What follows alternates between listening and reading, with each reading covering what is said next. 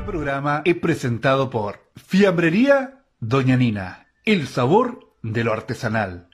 Supermercado Canterjani, siempre contigo.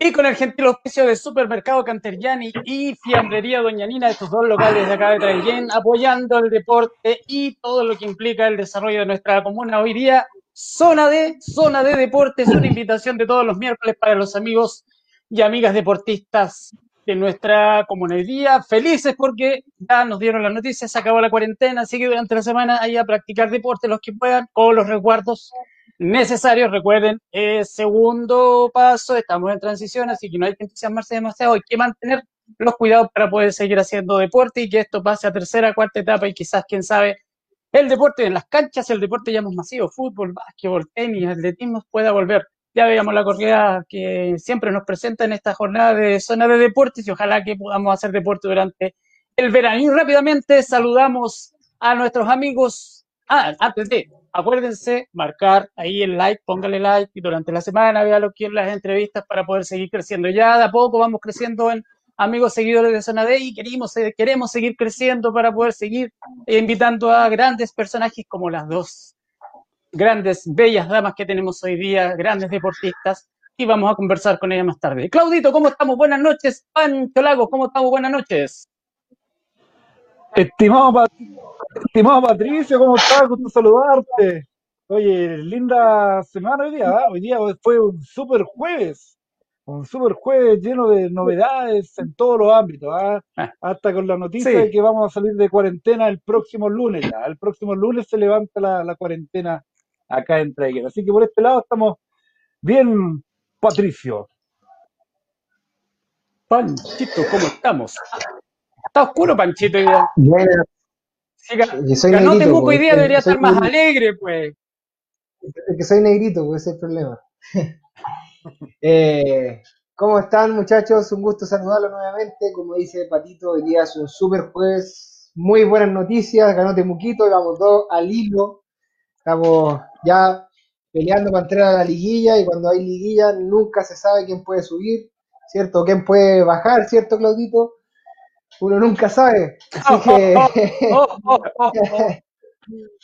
Uno nunca sabe qué puede pasar acá, pero alegre, alegre porque mi Temuquito querido ganó, eh, alegre por las entrevistadas que tenemos hoy día, va a ser un súper buen programa, un poquito triste también por el accidente de, Ro- de Rodrigo Tello, ¿cierto? El atleta que se accidentó, que tuve el placer de tenerlo en mi casa también, eh, para una corrida del roto chileno, fue a tomar desayuno, se quedó en mi casa, así que de verdad que un poquito triste por él, por su familia, fue papá hace un par de días atrás, y que eh, no, nada, me, me tenía un poquito bajoneado esa. Dios quiera que se recupere pronto y pueda volver a hacer lo que tanto le gusta, así que, o estar ligado al ámbito del deporte. Pero ya estamos acá, contra viento y marea, ¿cierto? Ayer, pero bueno, que sea un buen programa, chicos, con todo el power como siempre, así que eso, Pato.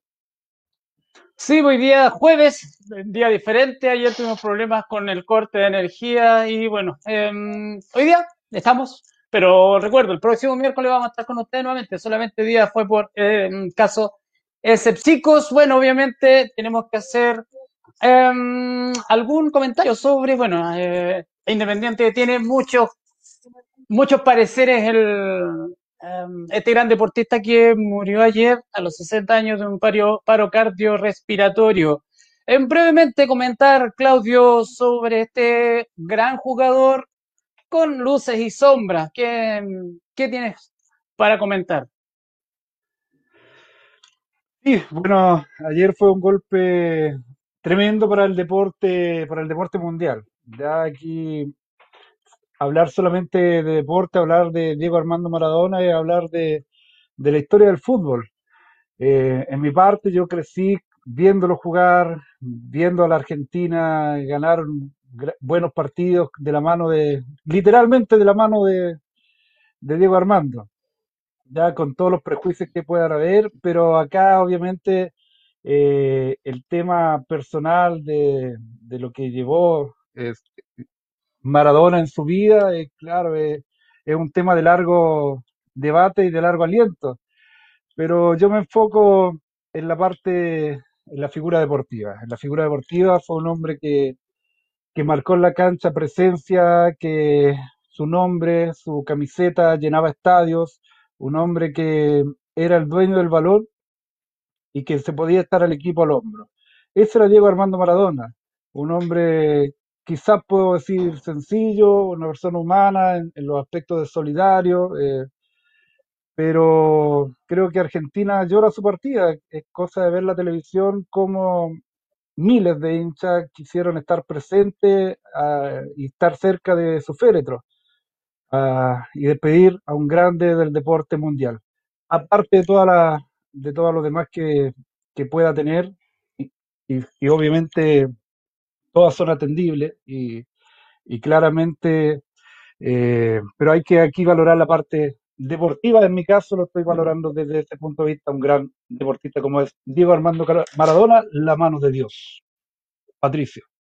Francisco, el, el, hombre que ganó la guerra, decían en esos años 80, 86, ese gran partido entre Inglaterra y Argentina, bueno, y ahí fue bautizado con la mano de Dios, que efectivamente fue la mano de Dios. Pancho. no lo veo muy... No, yo soy un poquito más crítico, ¿ya? Yo no, no, no, es alguien que yo pueda admirar. Yo no crecí jugando, no, no crecí viendo jugar a Maradona, ¿cierto? Es más, la, la imagen que tengo es ya consumido en, ¿cierto? En su, en su, en su estilo de vida, ¿cierto?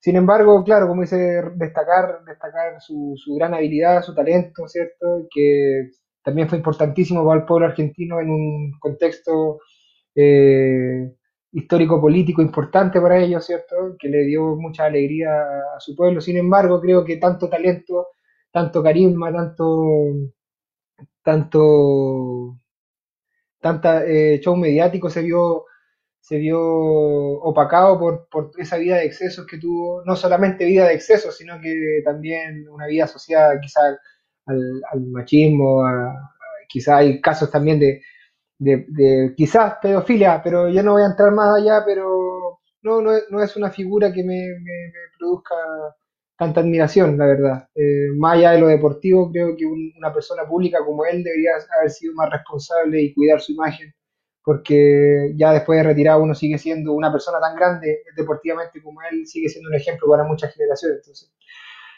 lamento, lo lamento por su familia, espero que de verdad esté descansando en paz y, y va a ser un grande del deporte. Nada más que eso. El deporte ha perdido un talentoso.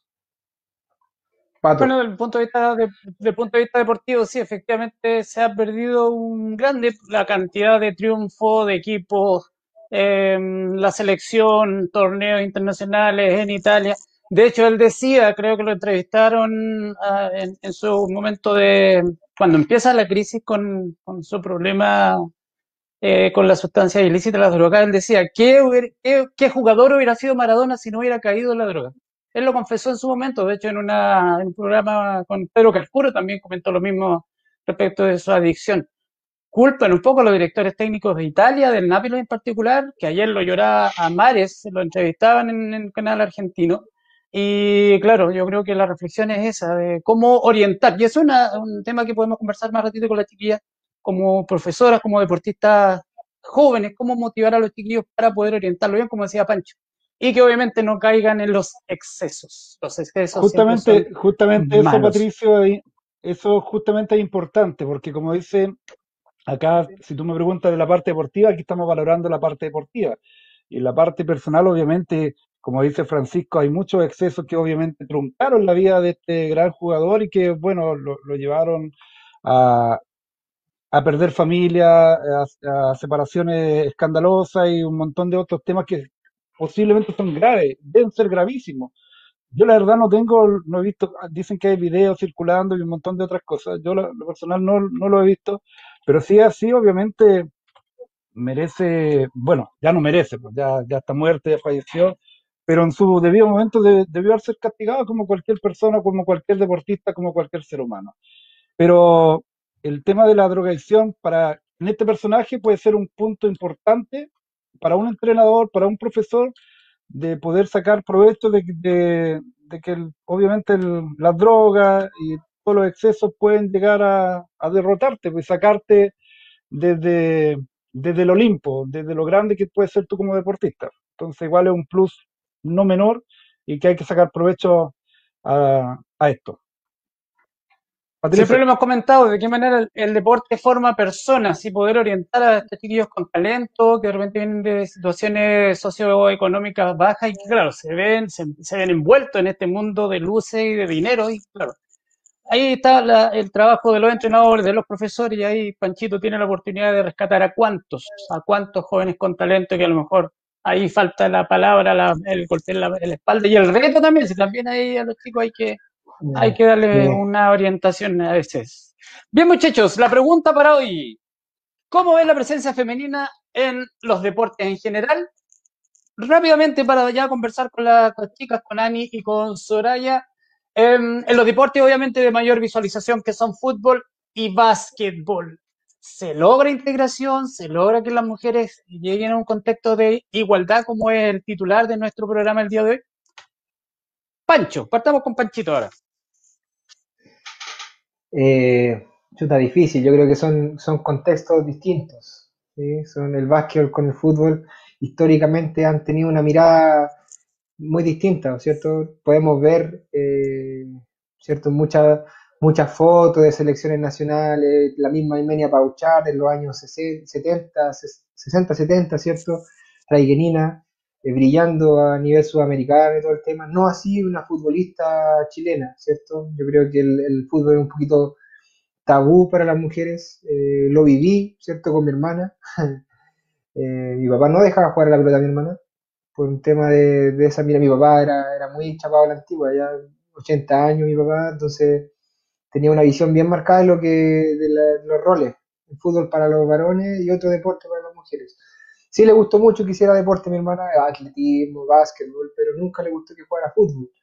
¿ya? Eh, aún así se ha ido roto el, ese, ese, sesgo, ¿cierto? Ese, esa, como dijera, esa como visión machista de, de los deportes, ¿cierto?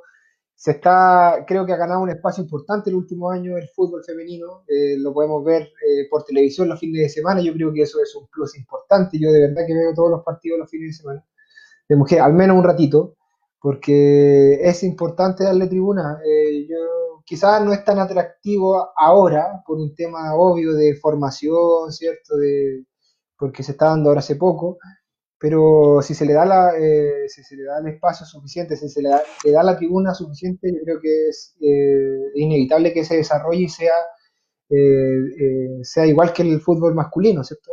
No así en el básquetbol, yo creo que el básquetbol siempre ha tenido competencia femenina, ¿cierto?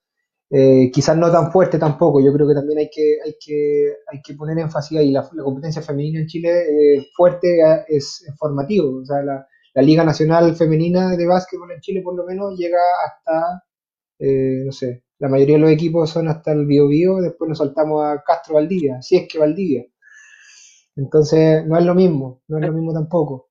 Pero sí se han, se han, se han abierto espacios, por ejemplo, en el tema referil también, en el básquetbol más que en el fútbol he visto yo al menos, pero sí una presencia importante femenina en partidos de primera división masculinos de mujeres, y verdad que me alegra mucho porque no, no, no veo la diferencia tampoco. ¿Ya?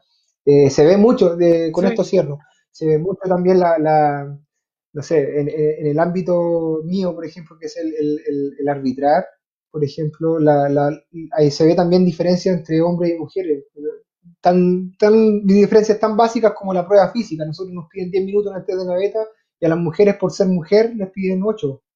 Lo encuentro insólito. Yo creo que una mujer puede correr uh, igual o más que un hombre. De hecho, hay mujeres que corren mucho más que yo. De verdad que con 10, con 10 minutos en la beta estoy mal, pero y hay, hay eh, colegas que lo pasan como si nada. Entonces, eh, es siento yo que esa separación entre hombres y mujeres que hay en el deporte, sobre todo en estos tiempos, pero aún así, este último tiempo se ha ido abriendo paso este, este tema. Pato. Claudio, cor, eh, corres más rápido que tú, ¿no? no. ¿Cómo el tema de el tema de la, igual, la igualdad sería 11 contra 11 en un partido de fútbol, con todas las reglas, el roce y todo lo que implica un partido de fútbol, por ejemplo? ¿O por dónde va el tema de la igualdad para ti? ¿Pregunta para mí? Sí. Para mí, para mí, para mí. Oye, eh, mira, haciendo brevemente una pequeña génesis de esto, ¿se acuerdan que los partidos de barrio, cuando jugábamos en la esquina, porque todo era cancha, ¿ah? la calle era cancha, la esquina, los callejones, todo servía de cancha, era, era fenomenal cuando salían los vecinos de cada casa, ya chiquillo, un partido. Pero era raro encontrar una mujer jugando. ¿Y por qué? Porque realmente nosotros tampoco la hacíamos parte, nosotros tenemos que hacer también ese análisis y, ver desde que nosotros somos parte de que las, chicas no, no estén insertas en esta sociedad deportiva. ¿Ya? Y cuando hablamos de, jugar de, igual a igual, claro, de repente igual uno cae en ese tema, en ese juego de, oye, pero ¿cómo va a jugar una mujer? Voy a voy a chocar con ella, oye, voy a pasar a pegarle. Entonces, como que igual esa debilidad uno se la hace sentir. Pero pasa lo contrario, que las mujeres pasan a sentir todo lo contrario. No, no, juguemos, juguemos, vamos nomás, vamos nomás. Y si tiene que ir a saltar un cabezazo contigo, va a saltar. Yo en el equipo de fútbol del, Liceo de Educación, eh, nuestro equipo jugaba Danisa, Danisa Morales Cofré, una seleccionada nacional, profesora en el Liceo C8, entonces, claro, los otros equipos que jugaban contra nosotros decían, oye, bro, va a jugar una mujer. Ella va a jugar igual, va a jugar igual, si se la tienen que quitar, se la tienen que quitar. Pero era difícil, era difícil el tema. ¿Y dónde partimos con, por el tema de la igualdad? Yo creo que el del tema de igualdad parte del trabajo de cada uno de nosotros, de los varones, de, poder apoyar y que cada institución, que cada disciplina deportiva pueda generar también los espacios para ella. Me refiero, yo creo que las competencias individuales las tienen. En el atletismo vemos muchas mujeres, eh, En, el tema del ciclismo también vemos muchas mujeres, pero en los deportes colectivos yo creo que es donde está la falencia y, la, y, esa debilidad. Yo creo que si los clubes tuvieran, tuvieran esa, tuviesen esa capacidad de decir, oye, reunámonos todos, armemos una liga, chiquillos, veamos una posibilidad, porque hay mujeres que están pateando la pelota, vienen a jugar y, son varias, son varias. A lo mejor si generamos eso, eh, se puede lograr algo distinto y una inclusión diferente. Más que integración, una inclusión. ¿ya? Un, trabajo más, eh, ah, un trabajo más completo, un trabajo donde uno pueda decir y poder y terminar eh, a lo mejor en un partido de mixto o en un partido quizás de, de hombres arbitrados por una mujer, y en el fútbol se está dando, se está dando mucho el tema del arbitraje femenino y también de la guardalínea. Y como dice Francisco también, hay muchas también entrenadoras, entrenadoras que están siendo parte.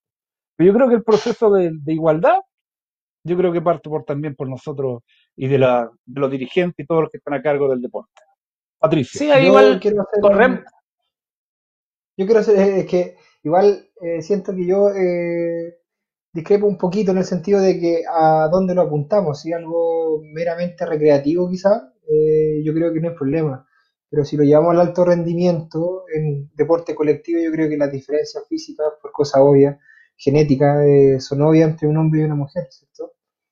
yo creo que ahí no sería más difícil que se diera, no sé, una liga profesional mixta de fútbol, no sé, por un tema por otro tema, pero aún así siento yo que, se debe dar ese paso que dice Claudio.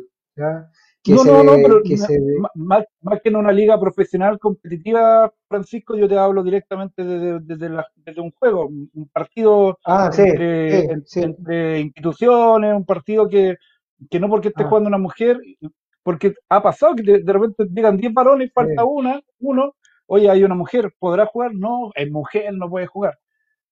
A mí, me pasó. me pasó en hace poco, en unos entrenamientos, igual así como hoy día vamos a hacer equipos mixtos, y digo, mira, profe, la cuestión. Yo así como, ¿cuál es tu problema? es un tema, sí, es un tema difícil, yo creo, porque mm, imagínate el caso de Pancho, son, son muy cortos los tiempos, el, el, proceso de, de, incorporación ha sido muy rápido y yo creo que las generaciones un poco antes, un poco antes, eh, les cuesta, les cuesta por, por muchos cambios que, que han tenido que ir asimilando y asumiendo rápidamente. Si no, obviamente el carro de, la, de esta modernidad los va, los va a dejar solos. Bueno, ya pues muchachos, démosle la bienvenida entonces a estas dos amigas, Ani Ávila y Soraya Illanes, representantes del deporte acá con las que vamos a hablar. Del momento que vive el fútbol y el básquetbol. Hola chicas, buenas noches, gracias por aceptar la invitación de Zona D, ahí estos tres individuos que queremos conversar un ratito con ustedes, pero obviamente desde una mirada femenina, hoy día ustedes se toman, hablen lo que quieran, esperemos lo que queramos, ahí no hay problemas, y también ver, bueno, obviamente las proyecciones de este, de este deporte. Chiquillas, buenas noches, ¿cómo están? Ani. Buenas noches, chiquillos, ¿cómo están? Gracias por la invitación es un honor estar en este programa. Lo sigo hace bastante tiempo y estuve un tiempo atrás, pero en un video que también me pidieron que hiciera. Así que muy contenta de estar aquí en el programa. Gracias, chicas. Eh, Soraya, hola, ¿cómo estás? Buenas noches. Hola, buenas. Gracias, de verdad, gracias. Me toman muy por sorpresa la invitación. Eh, ojalá esto sirva igual como para que el fútbol femenino se vea menos como un tabú y, se oriente más en el tema.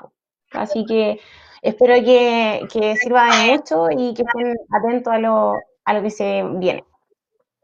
Chicas, sí, pues la idea es que ustedes puedan comentar eh, sus experiencias, eh, el presente, el futuro, qué les gustaría. Ahí vamos a ir armando esta conversación entretenida. Hoy día, eh, Ani Soraya, bueno, en el afiche que presentábamos tenía que ver con eh, el deporte como un espacio de igualdad. Ya lo comentábamos con los chiquillos, pero la idea es que ustedes comenten desde su propia realidad, obviamente, cómo, cómo está el tema de la igualdad. Ustedes lo observan, ha sido difícil, ha sido un proceso, obviamente en la relación con los pares varones en ambas disciplinas.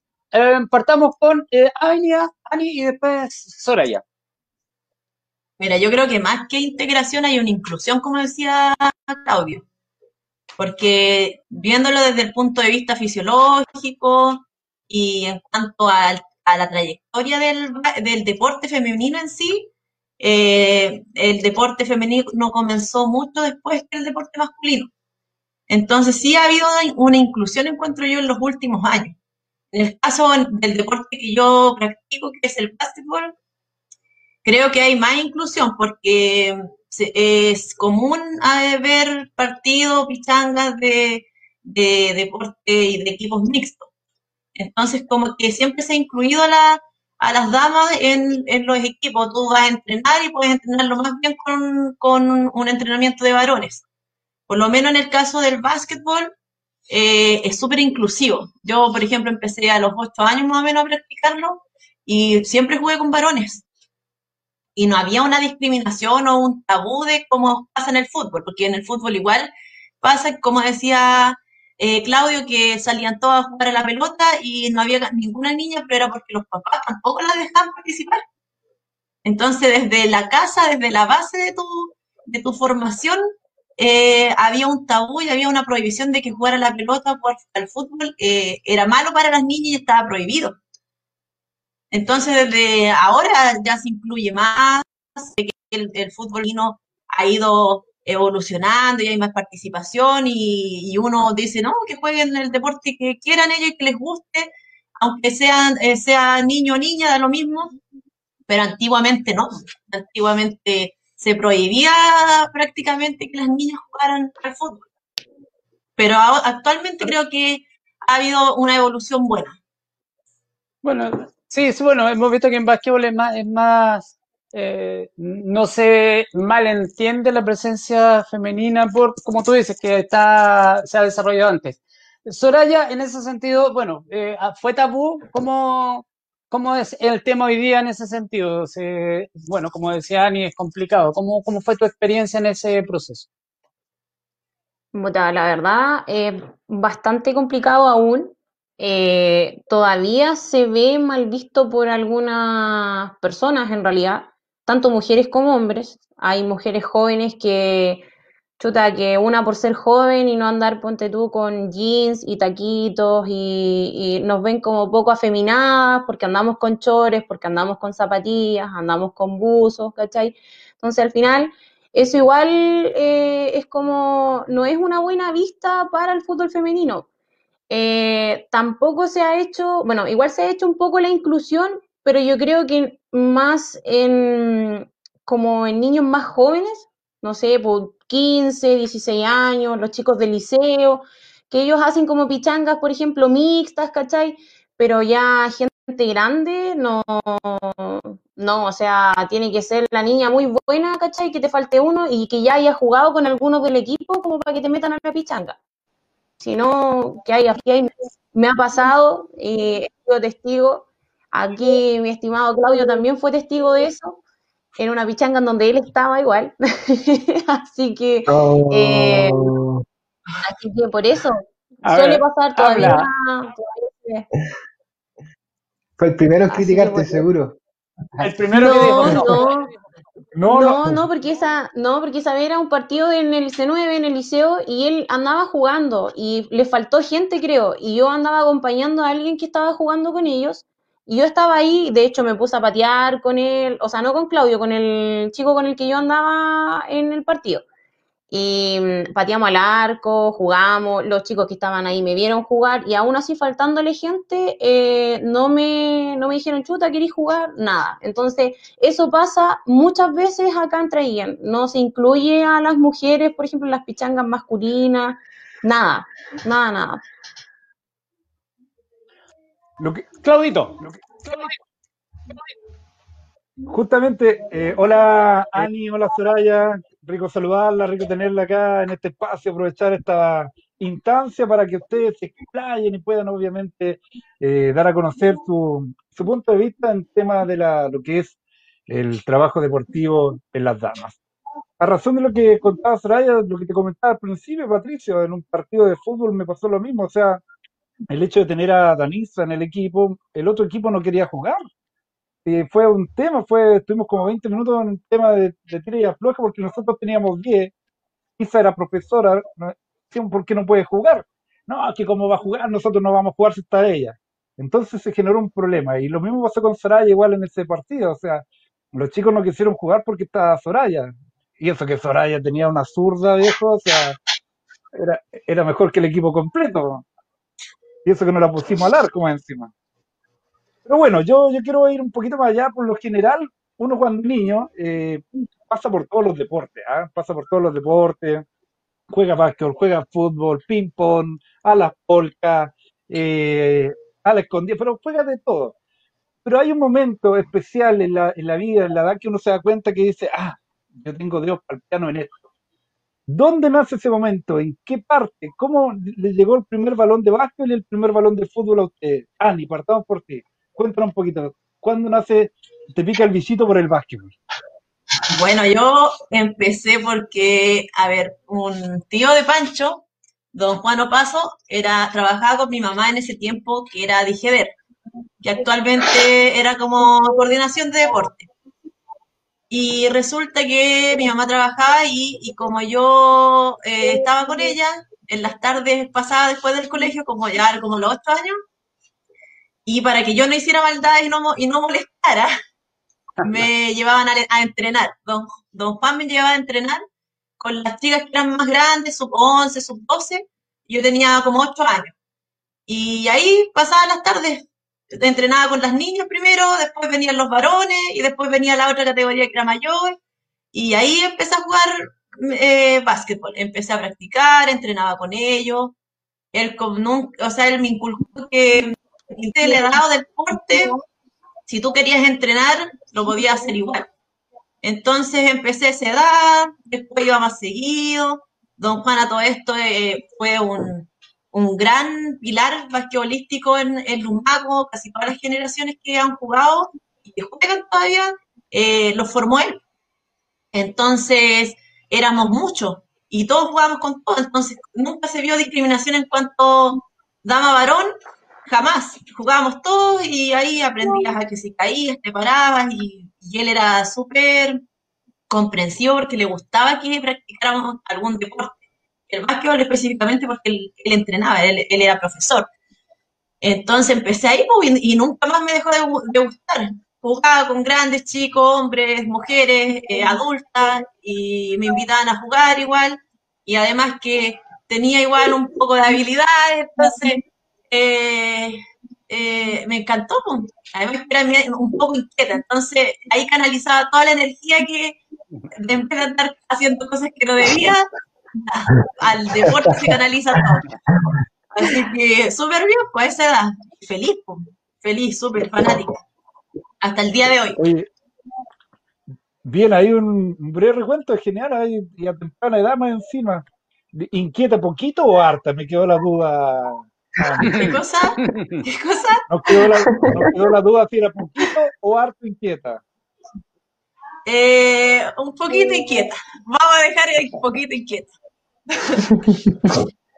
Yo, no le creo, pero yo no le creo, pero si lo dice, No, era bastante inquieta, no decirlo, era bastante inquieta. Pero ahí canalizaba mi energía y pudieron, pudieron focalizar mi, mi, energía en deporte, que fue excelente para mí. Además que del, del, déficit atencional igual. Después las notas las subieron todas, donde ya la energía estaba toda comprimida. Pero súper bien. A mí fue fundamental en mi vida, ha sido fundamental en mi vida. Toda mi vida ha sido en torno al básquetbol. Y me han gustado siempre los deportes, y hacer ejercicio. Bueno, con Panchito nos conocemos de chico.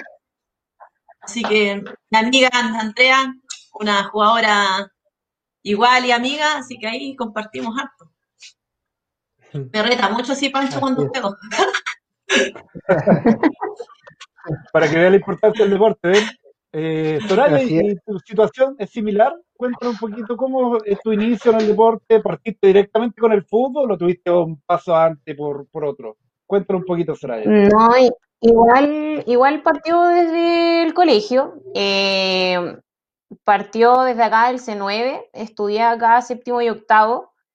Mm, y acá no me metí al tiro al fútbol, empecé con el voleibol. Jugué esos dos años voleibol, representé en el, al liceo en Victoria, en varias partes, y después de eso me fui a Galvarino. Y en Galvarino empezó todo con el fútbol.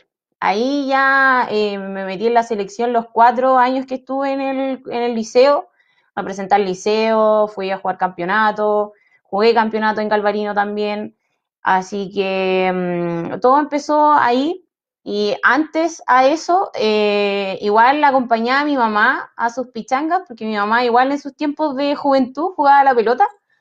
Entonces ahí me calaba yo con ella y me incluían en sus pichanguitas ahí igual, pues así que ahí empecé a jugar. Y ya después de eso no me sacaron más. O sea, ya ahí me metí en el, en el liceo, seguí jugando. Eh, tengo familia en el campo, yo nací, bueno, fui criada en el campo y ahora ya me vine definitivamente a Traiguén por temas de trabajo. Y, y, lo mismo, pues, o sea, en el campo igual, con los amigos de mi hermano, mi hermano, con todos allá, los chicos de la villa, ya jugábamos, pero hacíamos las pichanguitas, pues ahí yo era la única que andaba metida entre todos jugando. Y mm, ya siempre todos sabían que era como la, la que siempre andaba la ciega de ellos jugando a la pelota, pues así que al final igual me incluían y, andaba en las pichanguitas. Mi papá igual fue futbolista, así que viene como de familia. Mi hermano actualmente también juega a la pelota. Eh, mi hijo viene para las mismas, también le está pegando el bichito del fútbol, así que eh, hasta ahora eh, me, me, he dedicado y he seguido y me he pegado en el fútbol. No, no me he metido en ningún deporte más hasta ahora. Oye, ¿y siempre fue un tema de arquera? ¿Tú elegiste siempre de chica jugar al arco o, fue una opción jugar de arquera en, en, tu periodo deportivo? No, cuando empecé, eh, cuando empecé en el tema del fútbol, obvio, pues uno prueba diferentes puestos. Eh, uno juega adelante, atrás, al medio.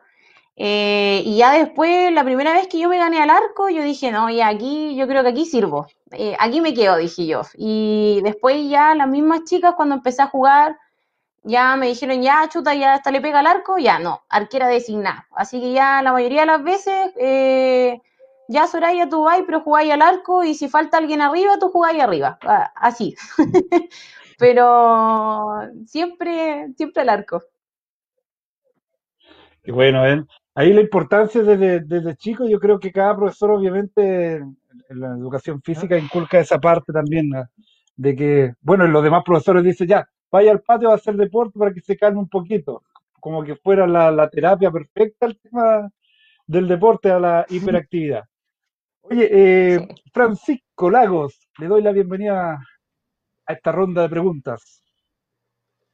Eh, hola chicas, ¿cómo están? Gusto saludarla, gusto tenerlo acá. Eh, estos grandes exponentes del deporte traiquerino, ¿cierto? La Ani, como ella dijo, nos conocemos hace mucho tiempo. Eh, la gran capitán de la selección de Traigen. Así que hemos compartido muchas veces, muchos campeonatos, me ha tocado dirigirla hartas veces. Eh, muy amiga de mi hermano igual, a la Soraya, creo que nos hemos topado en algunos campeonatos de fútbol con el BLO, ¿cierto? Así que un gusto tenerla acá, a ambas. Eh, pero siguiendo, eh, para no dilatarnos tanto, claro, fue, fue un tema comenzar a hacer deporte. En, bueno, Ani nos contó que, no tuvo problema integrarse con sus pares, ya sean varones o damas, ¿cierto? Un poquito así más con la Soraya en cuanto al fútbol, pero al momento de iniciar con los deportes, ¿qué desafíos se presentaron al momento? ¿Qué pasó por su cabeza? Eh, ¿Se sintieron quizás en algún momento eh, un poco minimizadas quizás por alguien que jugaba más, ¿cierto? ¿Qué, qué, las motivaba a seguir entrenando? ¿Qué, ¿Cómo fue esa dinámica eh, de, entrenar y seguir entrenando? ¿Qué pasó ahí?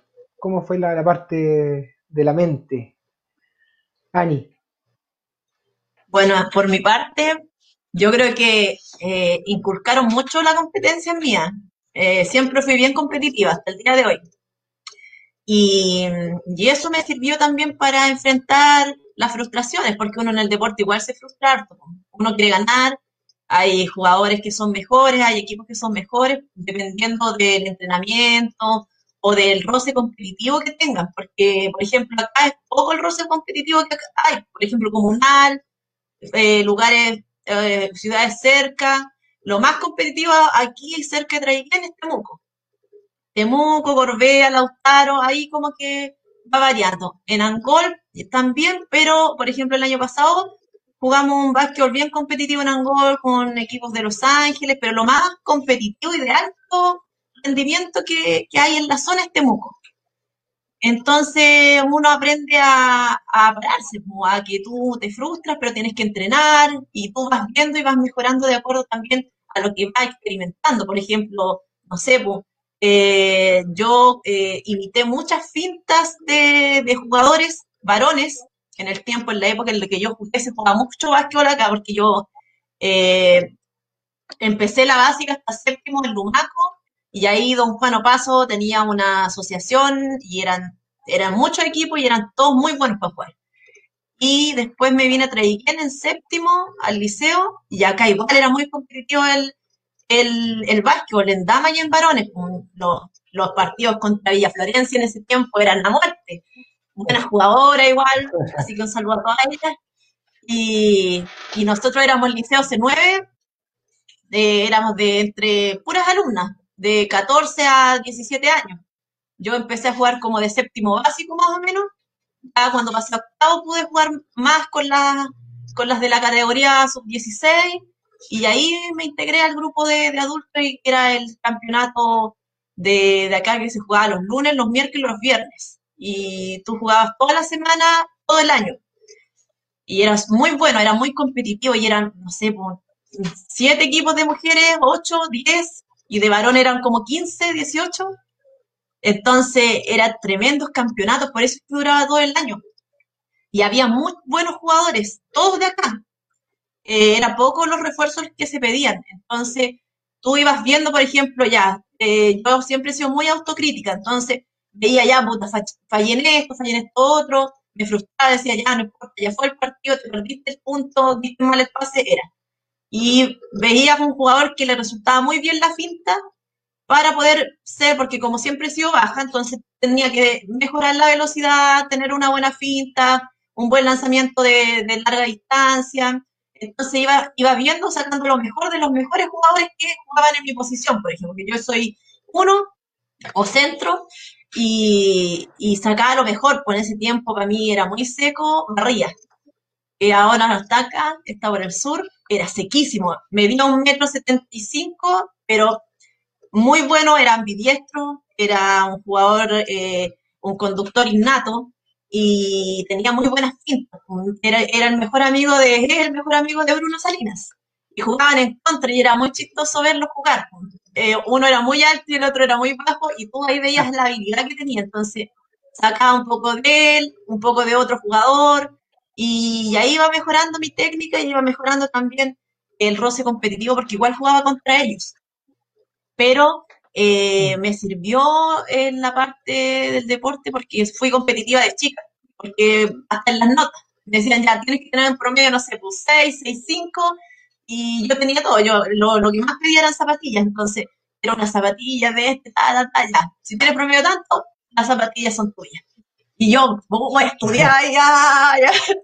Y en el deporte igual, pues don Juan siempre incentivó eso, porque fuéramos competitivos, que aunque perdiéramos, había que darlo todo en la cancha.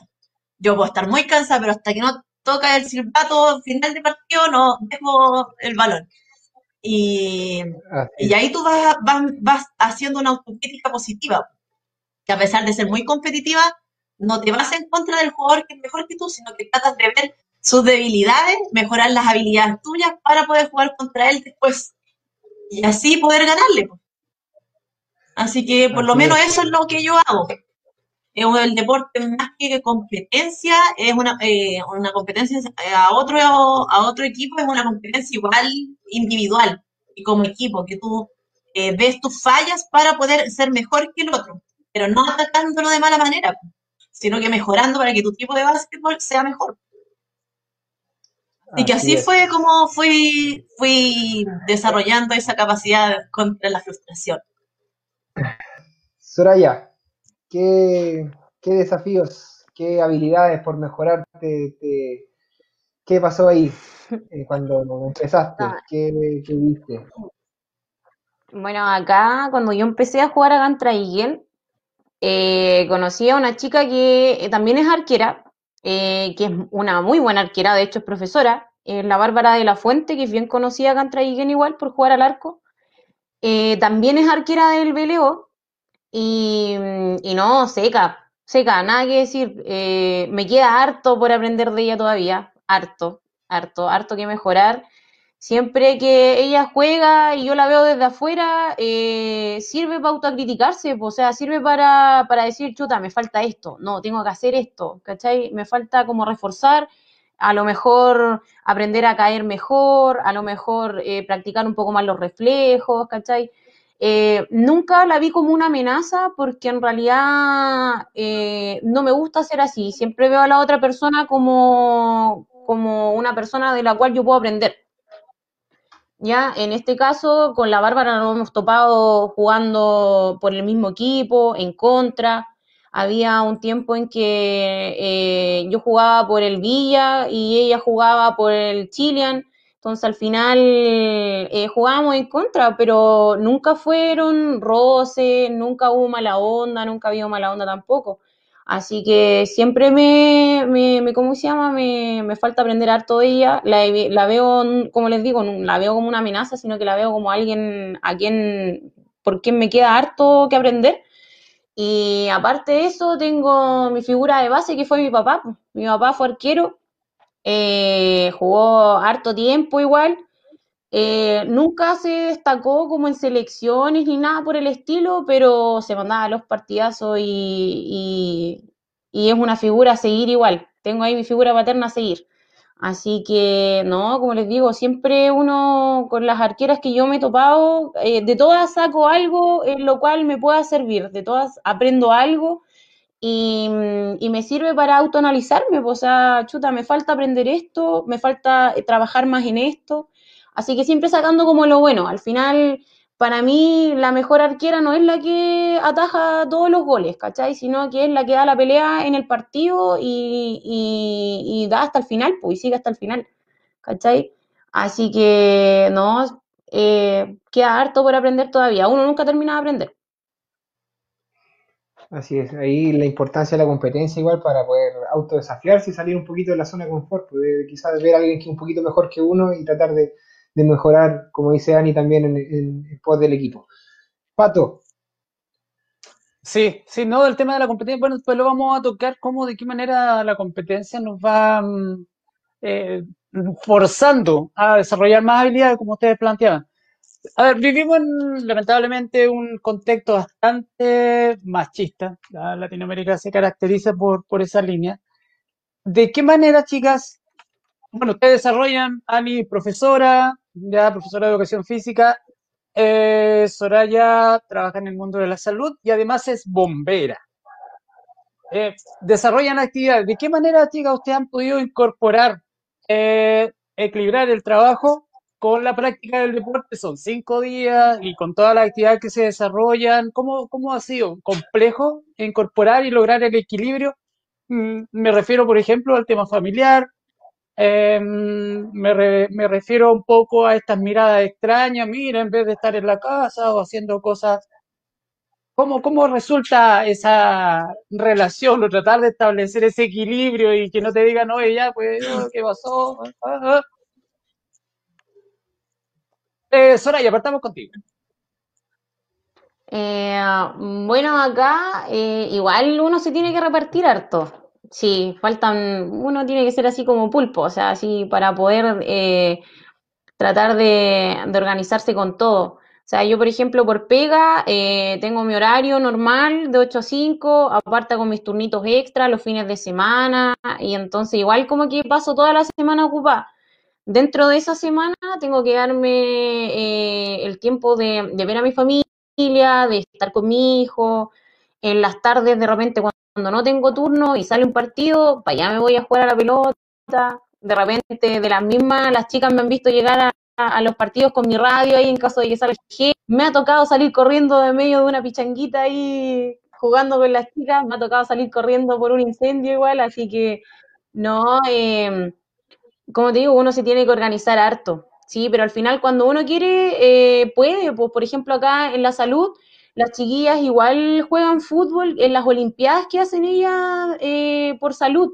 Entonces las chicas igual sacan su equipito, de básquet igual ah, eh, sacan su- sus equipos, tanto hombres y mujeres.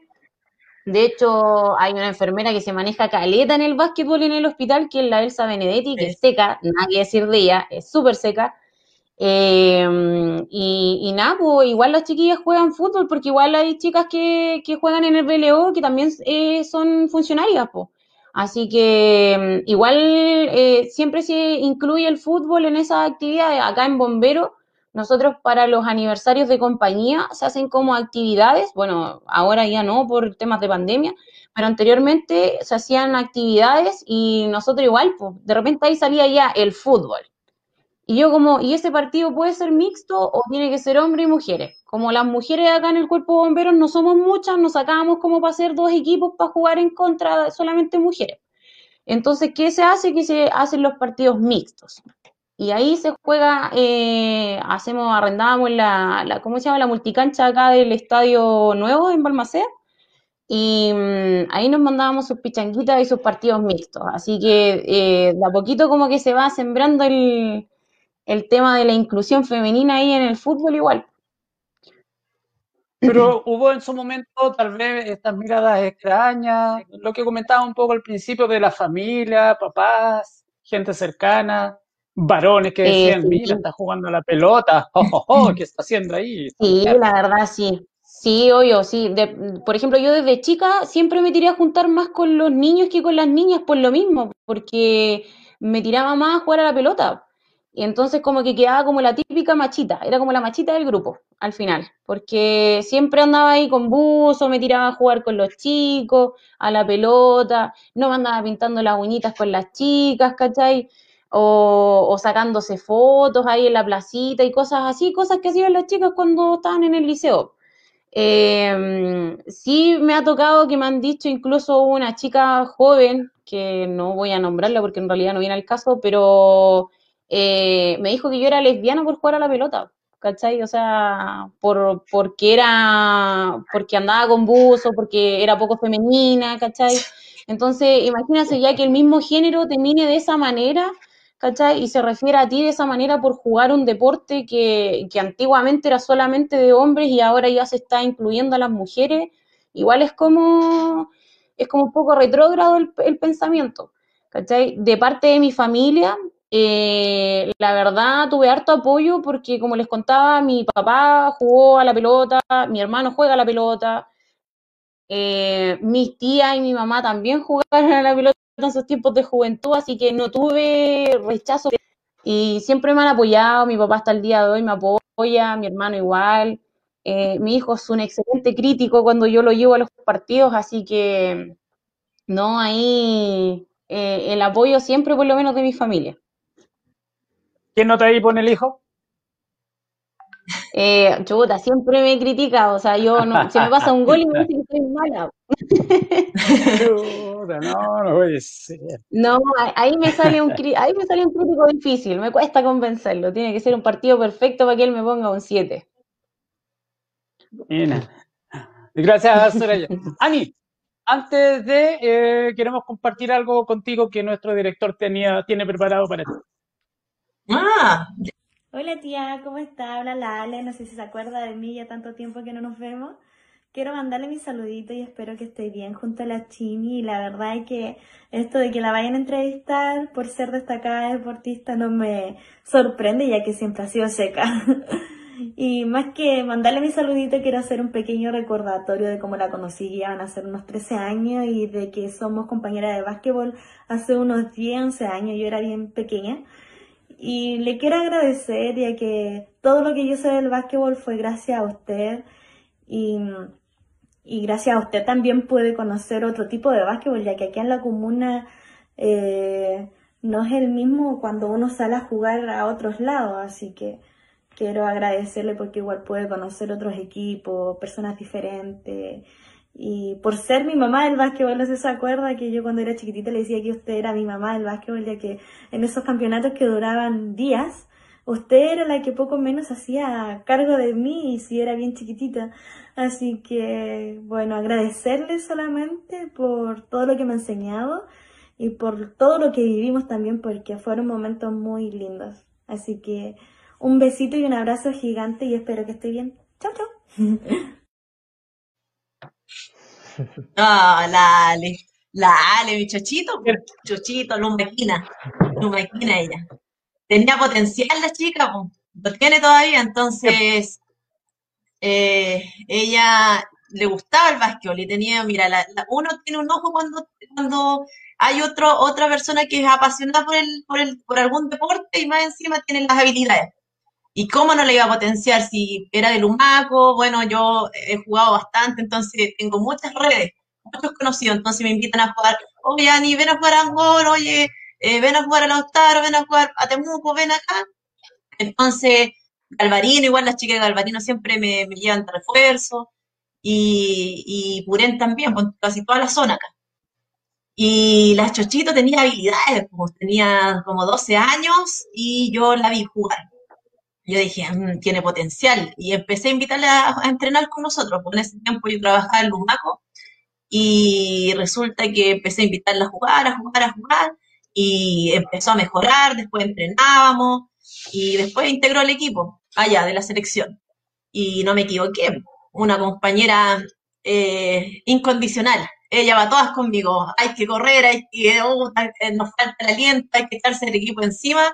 Y ahí ella está, siempre, siempre, siempre. Como ella dice que yo soy su mamá del básquetbol, sí, pues, chiquitita. La Ale era súper chiquitita. Y mm, mucho cariño también por ella, porque fue algo mutuo. Si al final era el- la pasión que nos unía, pues, porque ella para las dos era una pasión, entonces íbamos a todas. Eh, teníamos que ir a jugar a algún lado, íbamos las dos. Después nos invitaban a las dos juntas a jugar. Y, y Buena. con ella hasta el día de hoy compartimos. Así que un saludo grande saludo. y un besito para Ale. Igual, Que gracias por los un saludo saluditos. igual. Gracias por estar ahí presente en este saludo. Pero cuéntanos, pues, ¿cómo lo mismo que comentamos con Soraya, cómo fue este proceso con la familia y vincularlo con el trabajo? Obviamente para ti, al, pare- al parecer, debiera ser más fácil por la profesión que tú desempeñas, pero ¿están así? El tema de la familia, ¿cómo, cómo funciona eso? Mira, para mí ha sido bien fácil, debo reconocerlo. Una, porque generalmente no me importa lo que vea la gente. Y dos, siempre hago lo que quiero. Y dos, porque mi familia me apoya mucho. Mi familia me apoya mucho. Mi mamá siempre ahí, fans número uno, mi papá también. Hasta el día de hoy me van a ver, ¿cierto, Pancho? Vamos a por él y allá va mi papá. La barra. Allá están. Primera La barra fila. oficial. Primera fila, Sí. sí. Yo tengo una hija de nueve años, entonces voy con ella a jugar.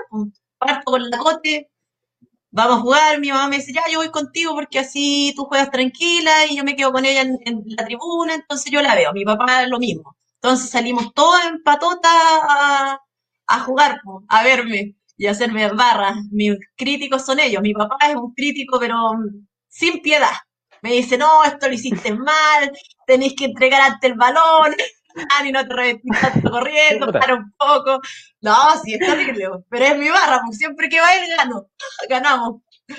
Y la Andrea igual, ni pensar en salir, ni pensar en salir con la familia, porque por acá la Soraya pura, pura ahí con puras críticas y acá la, Ani- la Ani también ahí le dan duro a, las- a las pobres jugadoras. Como.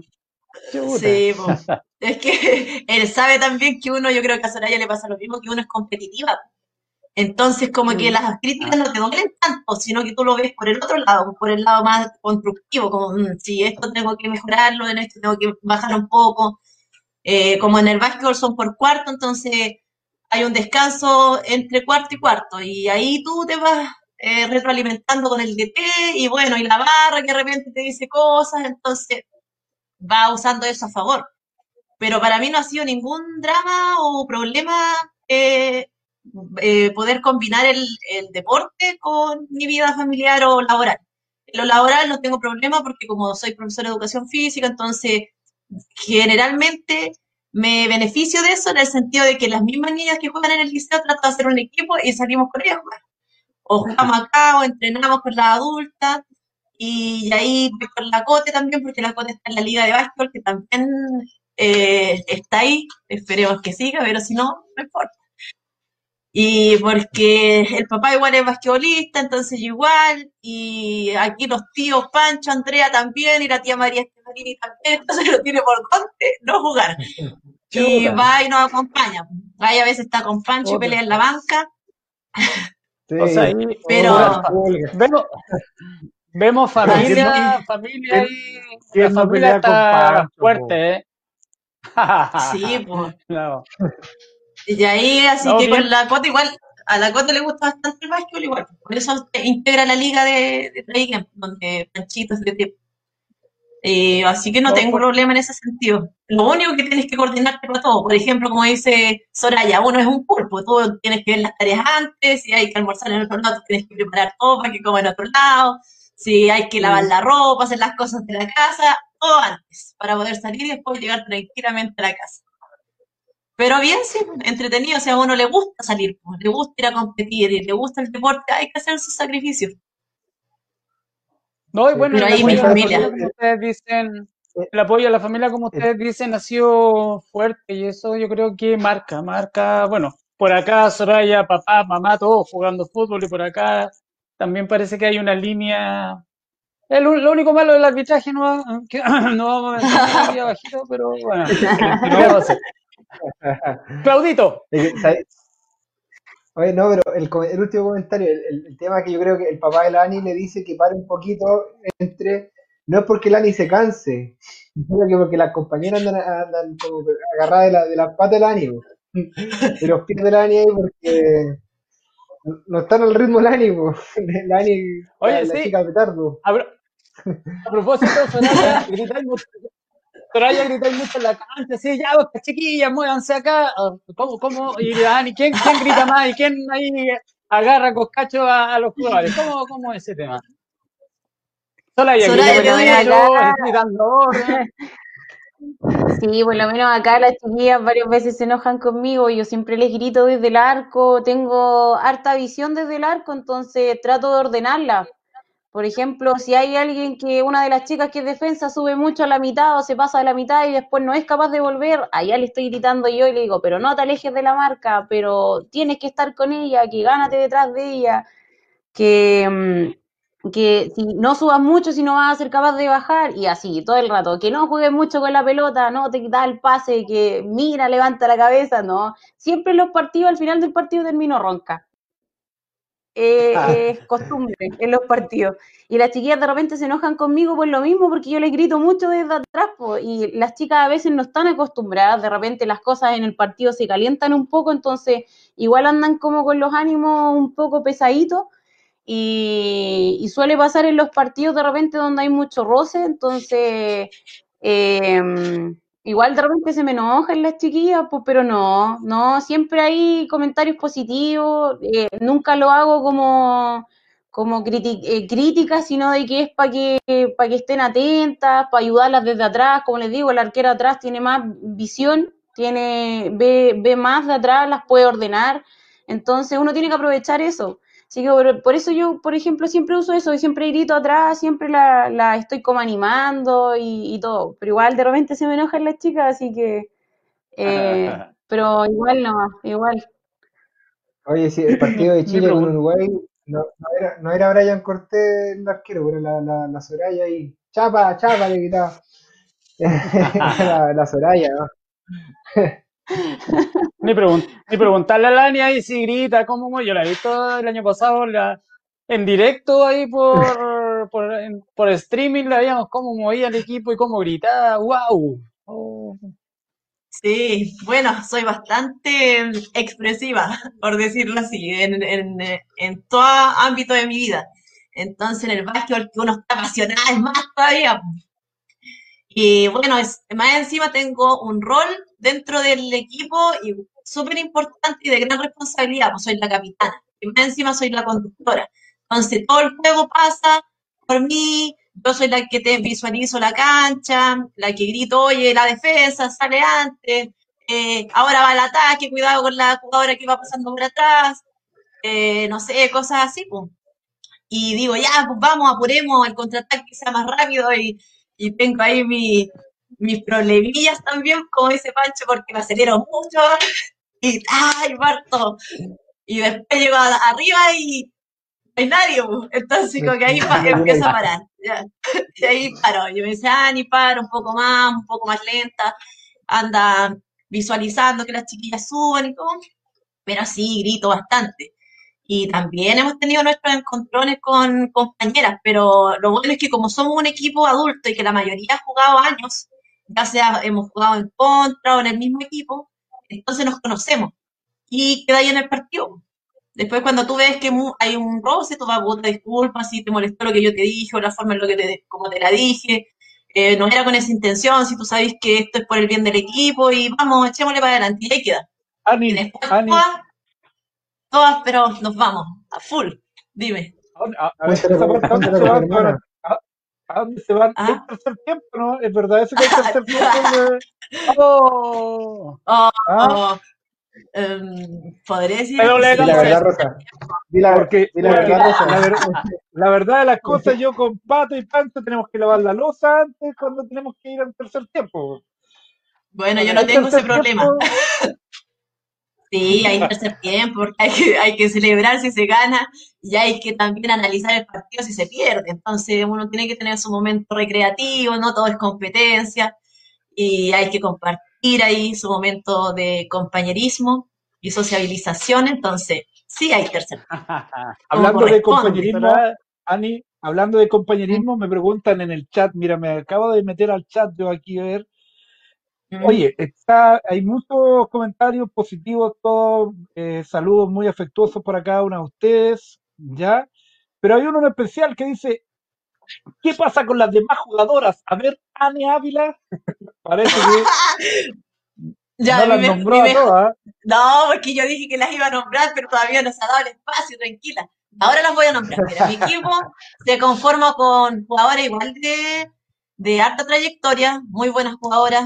Eh, en esa está, bueno, una de mis mejores amigas, que es María Elena Stefanini, que juego con ellas de, no sé, pues de, primero medio.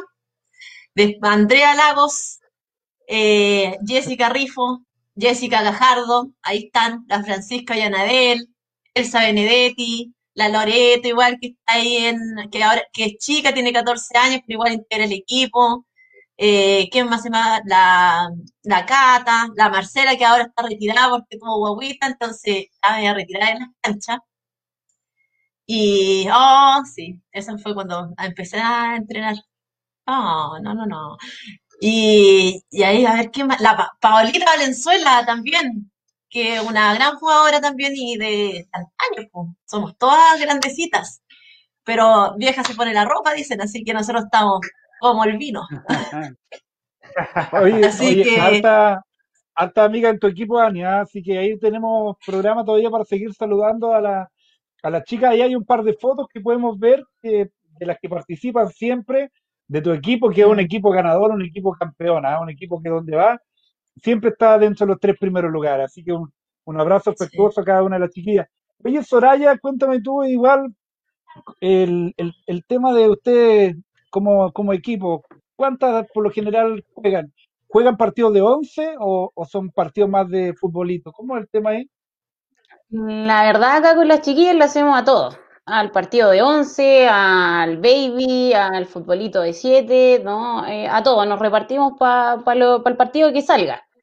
Eh, siempre está como el grupito, igual se incluyen más chicas, ahora en el BLO llegó, llegó harta chica nueva, harta chica joven con harto potencial, juegan harto. De hecho, hay una de las chicas que es bien conocida, que es la Darling, que ella fue seleccionada igual, estuvo en la selección chilena, la juvenil. Y estuvo en nuestro programa. Estuvo, en, su programa igual. Ella igual juega con nosotros, la hermana de ella igual juega con nosotros, la Maylin. Em, no, las chiquillas son a todo cachete, somos bien unidas, siempre hay ahí, leseamos, también tenemos nuestras enojones de repente donde eh, una dice, sale del partido, chuta ya, pero es que tú hiciste esto, pero es que tú hiciste esto otro, eh, pero siempre en buena onda, ¿cachai?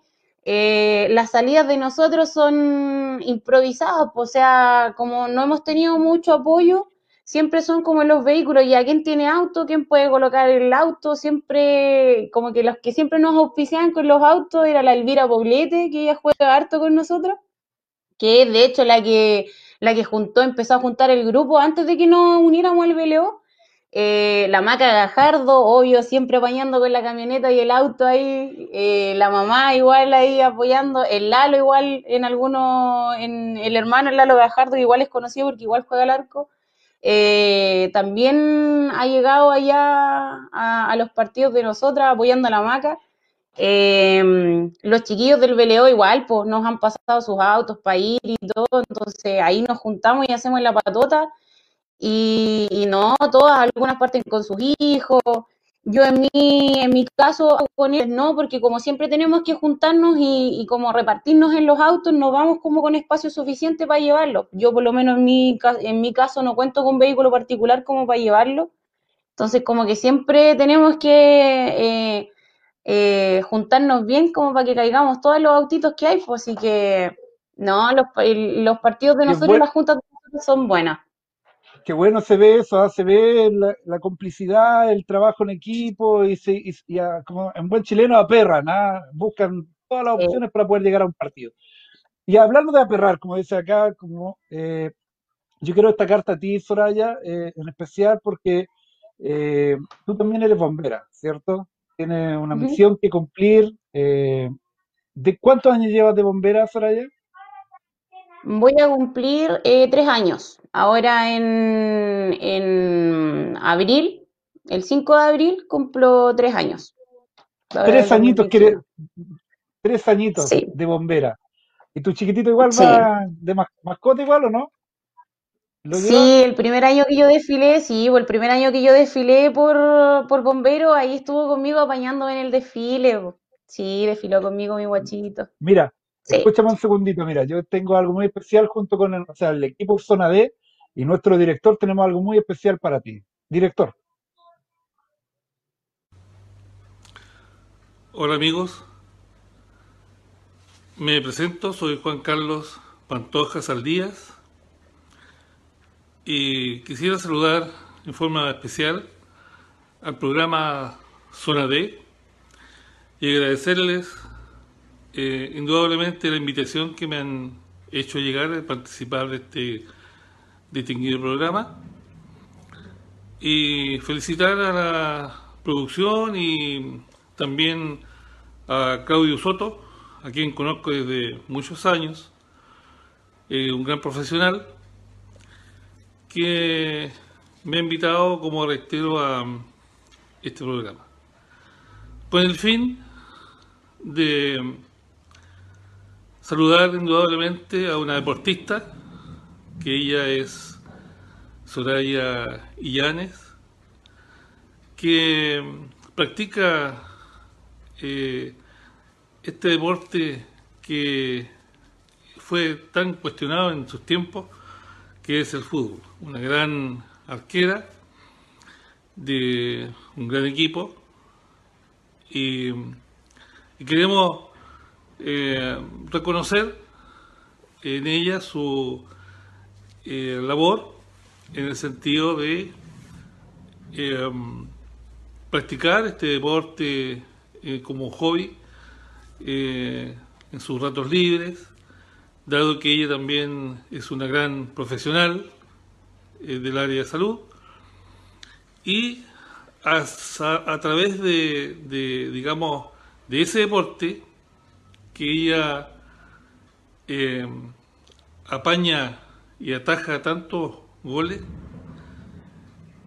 o tiros al arco, en definitiva, Em, también atrapó esto,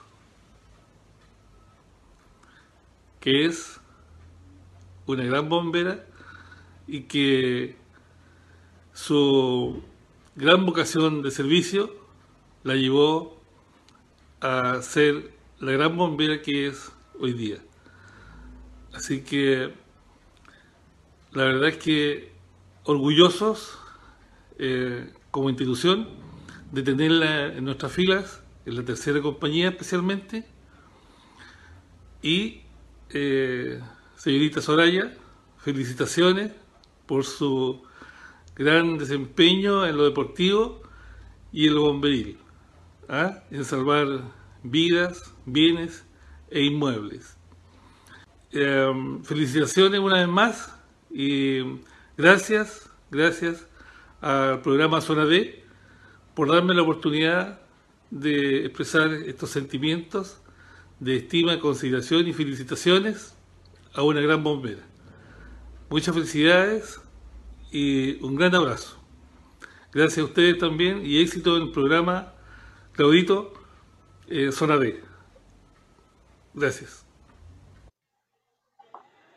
Bien, ahí estaba. Un saludo, Soraya. Brevemente, cuéntanos, ahí estaba tu superintendente. Sí, no, don, Juan Carlos Pantoja, nada que decir, el excelente, siempre ha estado ahí. Eh, hace poquito él asumió el cargo de superintendente en el Cuerpo de Bomberos de Traiguén y la verdad ha sido notable, han sido notables los cambios. Eh, eh, demuestra su preocupación por los voluntarios, por el orden, ahora con el tema del COVID, igual por los protocolos, por todo, así que no, nada que decir. Aprovecho de dar una, un saludo a mi compañía, la tercera de rescate, así que, y a todos los demás, pues a todas las otras compañías, primera, segunda, cuarta, así que, eh, no, muchas gracias de verdad por acogerme en sus filas, pues si al final eh, siempre tuve ese bichito igual de cuando los veía salir corriendo ahí con la radio en la mano y llegaban todos cansados a subirse a los carros, ¿cachai? Y decía, no, yo quiero hacer eso, yo quiero estar así. Así que ahora eh, me cuesta llegar corriendo porque me queda lejos, pero igual la hago, igual apaño, igual llego. Así que, eh, no, feliz, feliz de pertenecer a la institución. Así la vemos de repente, suena la sirena y usted sale corriendo en dirección. Ya sea corriendo, un colectivo, pero llega. Oye, chiquilla, eh, Patricio. No, breve, breve, súper cortito. Mérito igual, es un espacio que hasta hace poco también era conformado por varones. Y de a poco las mujeres Sí. han tomado también relevancia, así que solo eso, paréntesis. Justamente, justamente. Cada día, bueno, se va potenciando más el tema de la, de la integración o inclusión de la, de la mujer en todos la- en todos los aspectos, institucionales, deportivos. Y esa es la idea. Y esa es la idea de este programa también. Y por, eso queremos conocer un poco también más allá en la parte deportiva, en la parte de organización. ¿Ustedes pertenecen a algún club? ¿Cómo es el trabajo? ¿Dónde practican? ¿Tienen fácil acceso a las canchas? Eh, ¿cómo es el tema de se solventan eh, su trabajo en, los equipos? ¿Reciben aportes de privados? ¿Reciben aportes municipales? Partamos por Ani. Ani, cuéntanos un poquito a grandes rasgos. Bueno, yo no, yo pertenezco al grupo, o sea, al club, perdón, de, del club de, de básquetbol Traiguén, que conforma Panchito igual, eh, pero ahora, ahora último, hace un año, dos años más o menos, pero nosotros participamos por amor al arte, pues hacemos ya las que juegan, las que van a entrenar, eh, si hay alguna chica nueva que, que juegue y que le guste, la integramos, entrenamos, jugamos y no tenemos club. pues. Somos selección Traiguén, pero al final es como el nombre lo ocupamos, porque cuesta, mira, para empezar recursos, poco, casi nada. Cuando tenemos que salir a jugar, eh, a veces pedimos locomoción y están ocupados, o si es un campeonato muy largo, no se puede, no, no, no es para todas las fechas. tú mandas la solicitud, bueno, Marco, igual cuando uno lo llama, igual eh, trata de hacer lo posible como para conseguir la locomoción, pero tampoco es una locomoción que sea hasta el final de campeonato. Una vez tuvimos un campeonato súper largo y resulta que al final igual terminamos los autos, todas las que tenemos vehículos, ahí tratamos de hacer un aporte cada una para la benzina y partimos todas y, por, la, el amor al arte nomás, por el amor al deporte. Y eh, si no fuera porque le tuviéramos tanta pasión al, a- al básquet, eh, no saldríamos porque hemos ido a Lautaro, a Cholchola, Temuco una vez igual, Angol, Purén, Los Sauces, y nos va bien, nos va bien a pesar de todos los sacrificios, nos va bien, siempre estamos dentro de los primeros lugares. eh, y, el aporte es poco, pues incluso hasta las camisetas que tenemos son las camisetas que se usaron hace como mil años atrás.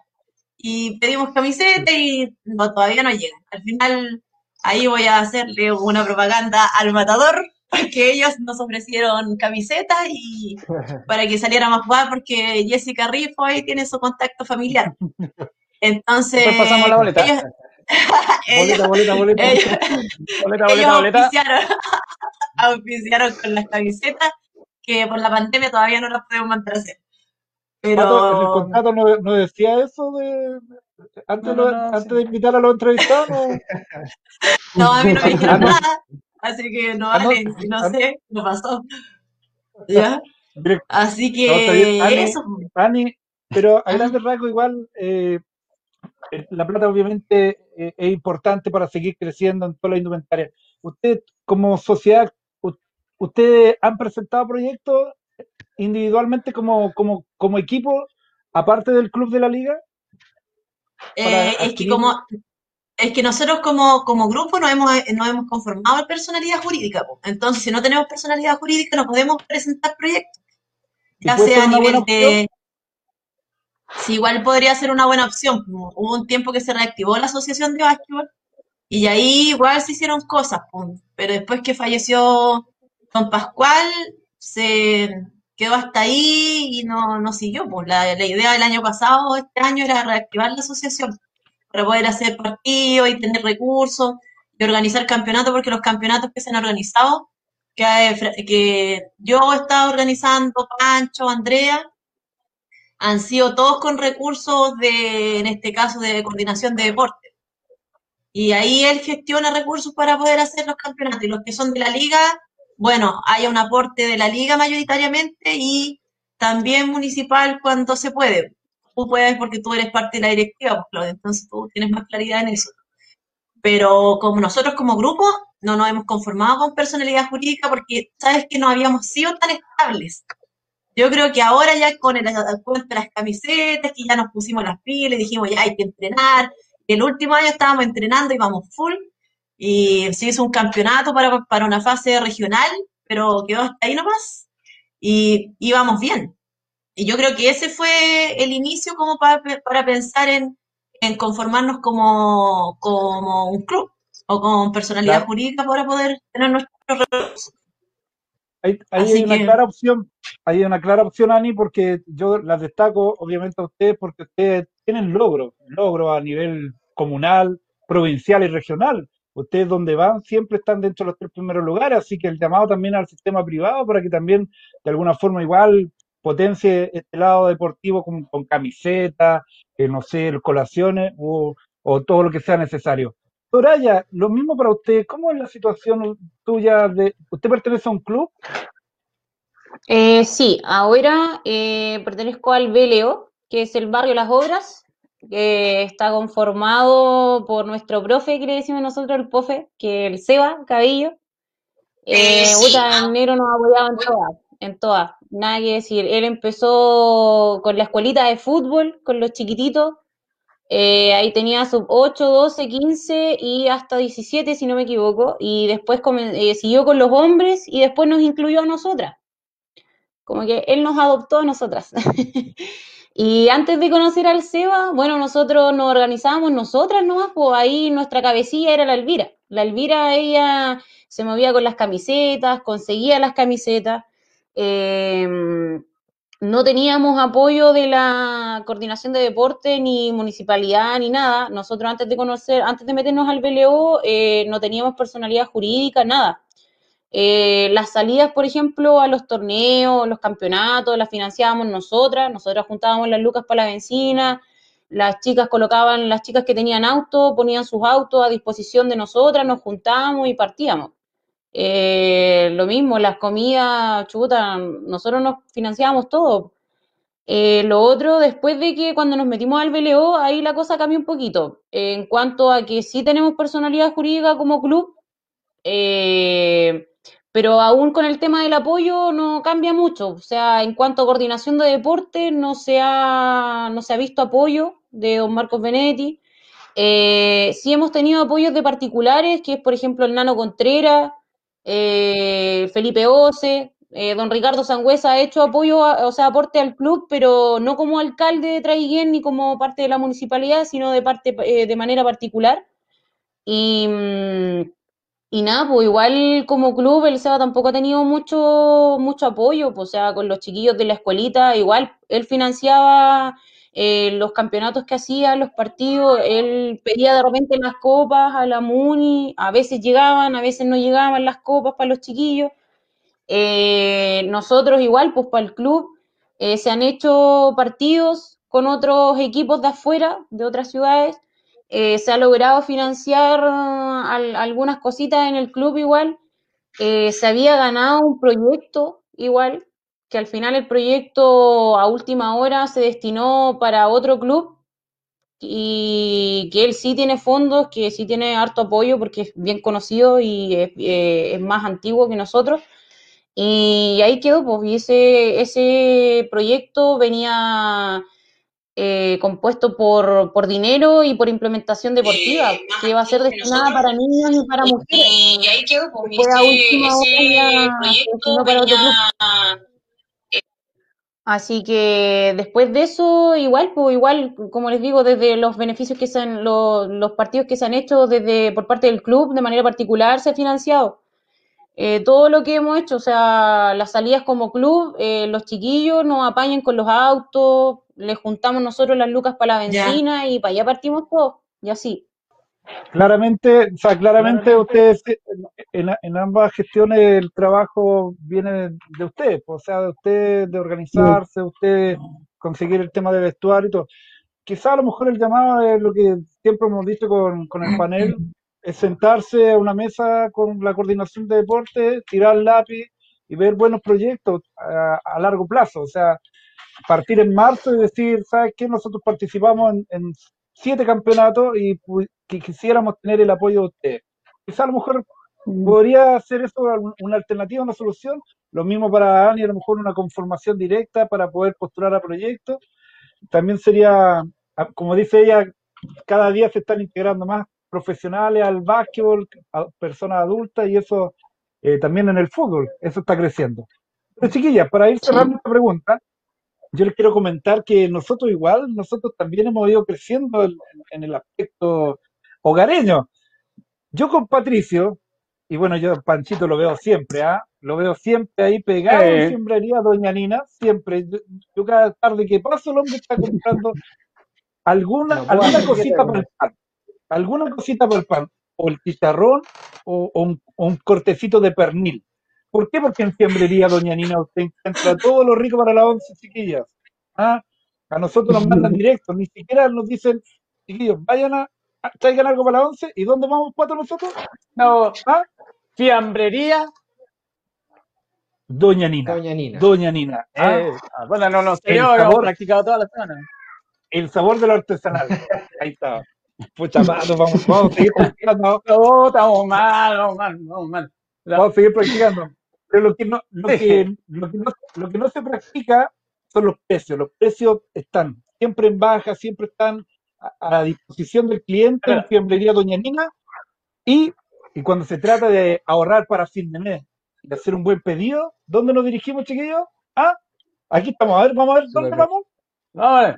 Supermercado. Supermercado Ah, ¡Eh! No, Supermercado Canterjani, siempre cerca. contigo. Su- Supermercado Canterjani de Villa Florencia. Ahí usted puede hacer su pedido a fin de mes. Ahí encuentra de todo, encuentra abarrotes, encuentra todo lo que es carnicería, eh, fiambrería, pastelería, todo lo necesario para su hogar. Así que nos vamos a ir a una pausa comercial y ya estamos de regreso con todo el deporte femenino en Zona D.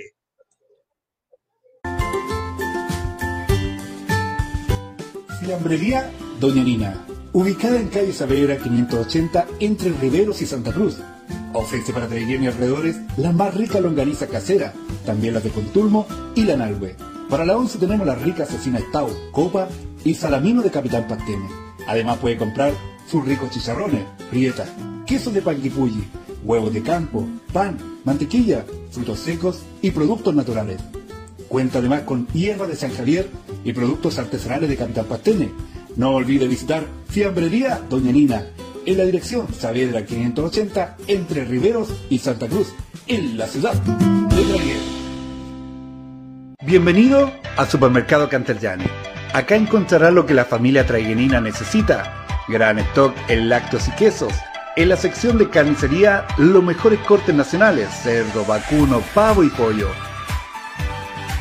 En cada una de nuestras secciones podrás acceder a todo lo que te hace falta en tu hogar y con una atención de primer nivel. Repostería, panadería y las mejores frutas y verduras fresquitas directamente de la huerta para disfrutar con toda la familia. Podrás acceder a las mejores ofertas que cada semana te ayudarán a ahorrar y llenar tu despensa con la calidad que tu familia merece. Una atención preferencial, los mejores precios y tu mejor vecino. Supermercado Canterjani, siempre contigo.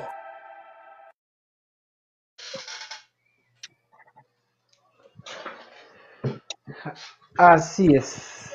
Supermercados Cantarellani Agradecer a. Supermercado Cantarellani, sí, Panchito, agradecer a Supermercado Cantarellani y a Fiambrería Doña Nina que nos han apoyado, bueno, y apoyan al deporte traillenino, si esa es la idea, que eh, locales de acá de Traillén apoyen a los deportistas consagrados como las damiselas que tenemos hoy día y a los que vienen detrás, pues las, los semilleros que me imagino que están ahí mirando a la chiquilla, ustedes ahí cómo juegan básquetbol, cómo juegan fútbol y decían, yo quiero ser como Dani, yo quiero ser como Soraya, así que esa es la idea.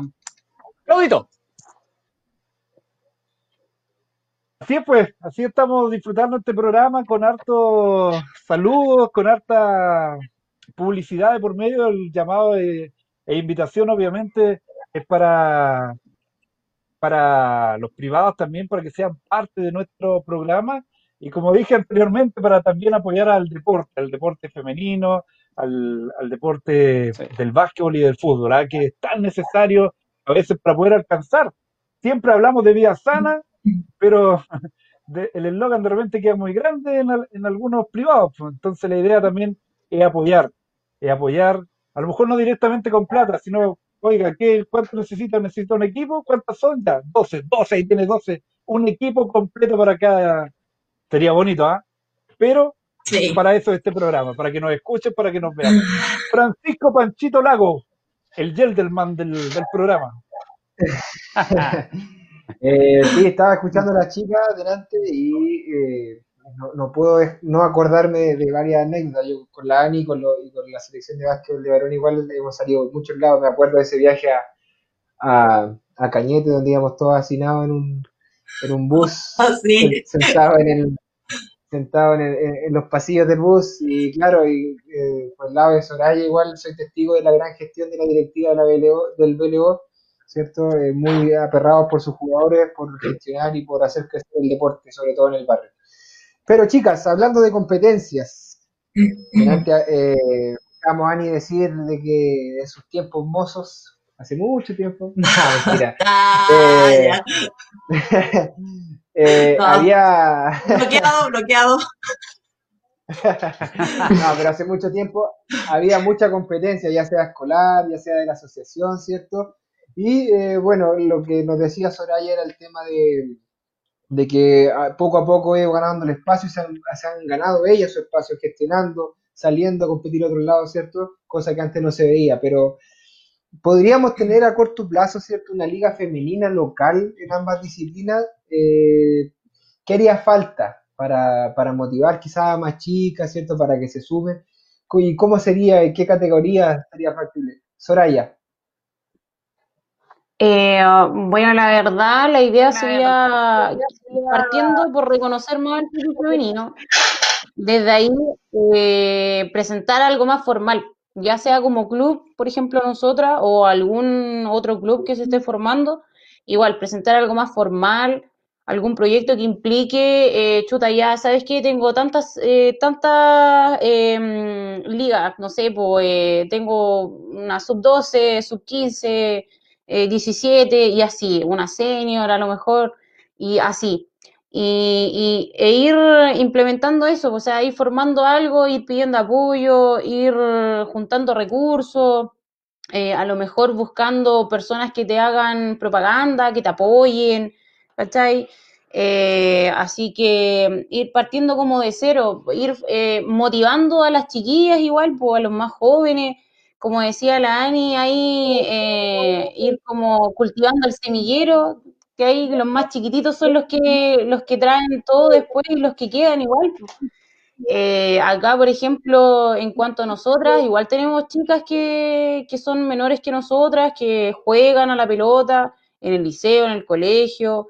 Tenemos dos que son como las guaguas, que ya están más grandes que nosotras, eh, que la Martina Villarroel, que ella jugaba, juega o jugaba con el, eh, con el Blas. Igual en la selección, ella jugaba con niños y, y en partidos mixtos. Eh, la Lisette igual jugaba con ella, que eran las dos mujeres que estaban ahí en el equipo de puros hombres. Eh, ellas igual juegan con nosotros, desde ahí ya se está un poco cultivando eh, el tema del fútbol y la inclusión del fútbol femenino y seguir partiendo seguir escalando, o sea, tratar de conseguir algo más formal, eh, tratar de que la comuna reconozca más el fútbol femenino, la presencia del fútbol femenino acá en Traiguén, porque mm, de repente no vale solamente vernos jugar en, en, en las canchas, en los gimnasios, sino de que de repente igual sería bueno de que así como nosotros nos podamos acercar a ellos, a las directivas, también ellos se interesen eh, en lo que nosotros hacemos como equipo. Y, y sí, sí, si uno se lo propone, sí puede salir una liga de fútbol femenino, además que sí, acá hay mucha gente y hay muchas chicas jóvenes y, y todavía las que quedamos que jugamos fútbol y saldrían, saldría. Mm. Ani. Oh, queda impactada parece, ¿no? Quedó impactada la Ani. Queda impactada. No, pero eh, siguiendo con eh, siguiendo con la misma línea sobre ella, ¿tú crees entonces que eh, quizás el foco tendría que estar en, en el desarrollo de competencias formativas? Formativas para el Eh, semillero. Sí, igual, o sea, ir inculcando el deporte femenino. Eh, por ejemplo, igual se ha visto de que la competencia y como la discriminación del fútbol, así como ya no, si el fútbol es de hombre, igual se está viendo más en los niños chicos, en la escuela, en los liceos. Entonces hay que tratar como de cambiar desde ya eso, desde abajo. ¿Cachai? Como para que no siga hasta ahora cuando ya seamos más grandes, porque ya, pucha, ya cuando ve a una persona que es más adulta que tú y te dice, no, pero señorita, ¿cómo usted va a andar jugando a la pelota si eso es para los hombres? Ya uno se pone en el lugar de la otra persona y dice, chuta, él es, es más mayor que uno, piensa de otra manera, viene con una crianza diferente, ¿cachai? Eh, tiene sus años ya de vida, entonces al final igual como que una está ya de una parte más actualizada, o sea, de una crianza más actualizada. Entonces al final igual sería bueno ir formando o ir cultivando el tema de la inclusión eh, desde ya, desde los colegios, desde los liceos, que se vaya como ya, ¿no? Si el fútbol es un deporte colectivo, o sea, un deporte tanto de mujeres como de hombres. Claro. Ani, ya vimos que quedaste impactada con, con semejante tema. Pero, Sí, se cayó en internet. eh, cosas que pasan. no, pero, pero Ani, eh, bueno, yo cuando era chico igual eh, fui parte también de, de la competencia del tema de cuando funcionaba todavía la, la asociación, asociación de básquetbol y había muchos eh, muchos equipos femeninos, por lo menos cuatro de aquí de Traiguén y algunos que venían de afuera. Eh, pues bueno, son hartos en comparación a lo que hay ahora, digo yo. Pero podríamos volver a ese nivel, a ese nivel de masividad, quizá no a un corto plazo me refiero quizá no a un nivel competitivo grande ahora, pero sí proyectarlo, pero con un tema de hacerlo más masivo. Mira, yo creo que es bastante factible. Sí, sí tiene proyección. Ya comenzamos, todos los amantes del básquetbol comenzamos con el, integramos la liga, que tiene categorías sub, sub 11, sub eh, 13, 14 y sub 17. De ahí se masificó un poco más. Y yo creo que hay que hacer ese vínculo igual, creo que a nivel de club, de clubes. Yo creo que, por ejemplo, antes los clubes que tenían equipos de fútbol tenían equipos de básquetbol igual. Entonces yo creo que tiene que haber una, una vinculación ahí que sea más multi- multidisciplinaria. Por ejemplo, si se juega harto el básquetbol aquí en Traiguén, que se unan los clubes eh, y digan, ya, vamos a, como son masivos y llevan harta gente y también generalmente los que juegan básquetbol también juegan fútbol, eh, hagamos un, acuerdo y presentemos en ambas disciplinas. No sé, por principio en categoría adulta, por ejemplo, al principio. Y después ya empecemos con categoría más pequeña, porque la base al final es el semillero, son los peques. Entonces, si tú tienes eh, entrenamiento y clubes que comienzan con categorías pequeñas, ya 10 años hacia arriba, eh, va a tener después para los otros equipos de las otras categorías. Y ahí va, y ahí va a ir circulando la gente. Eh, en el caso, por ejemplo, acá del club, del club de, de básquetbol de de la liga, hay mucho movimiento en cuanto a competencia ahora porque son categorías pequeñas y damas y varones y están jugando todo el año.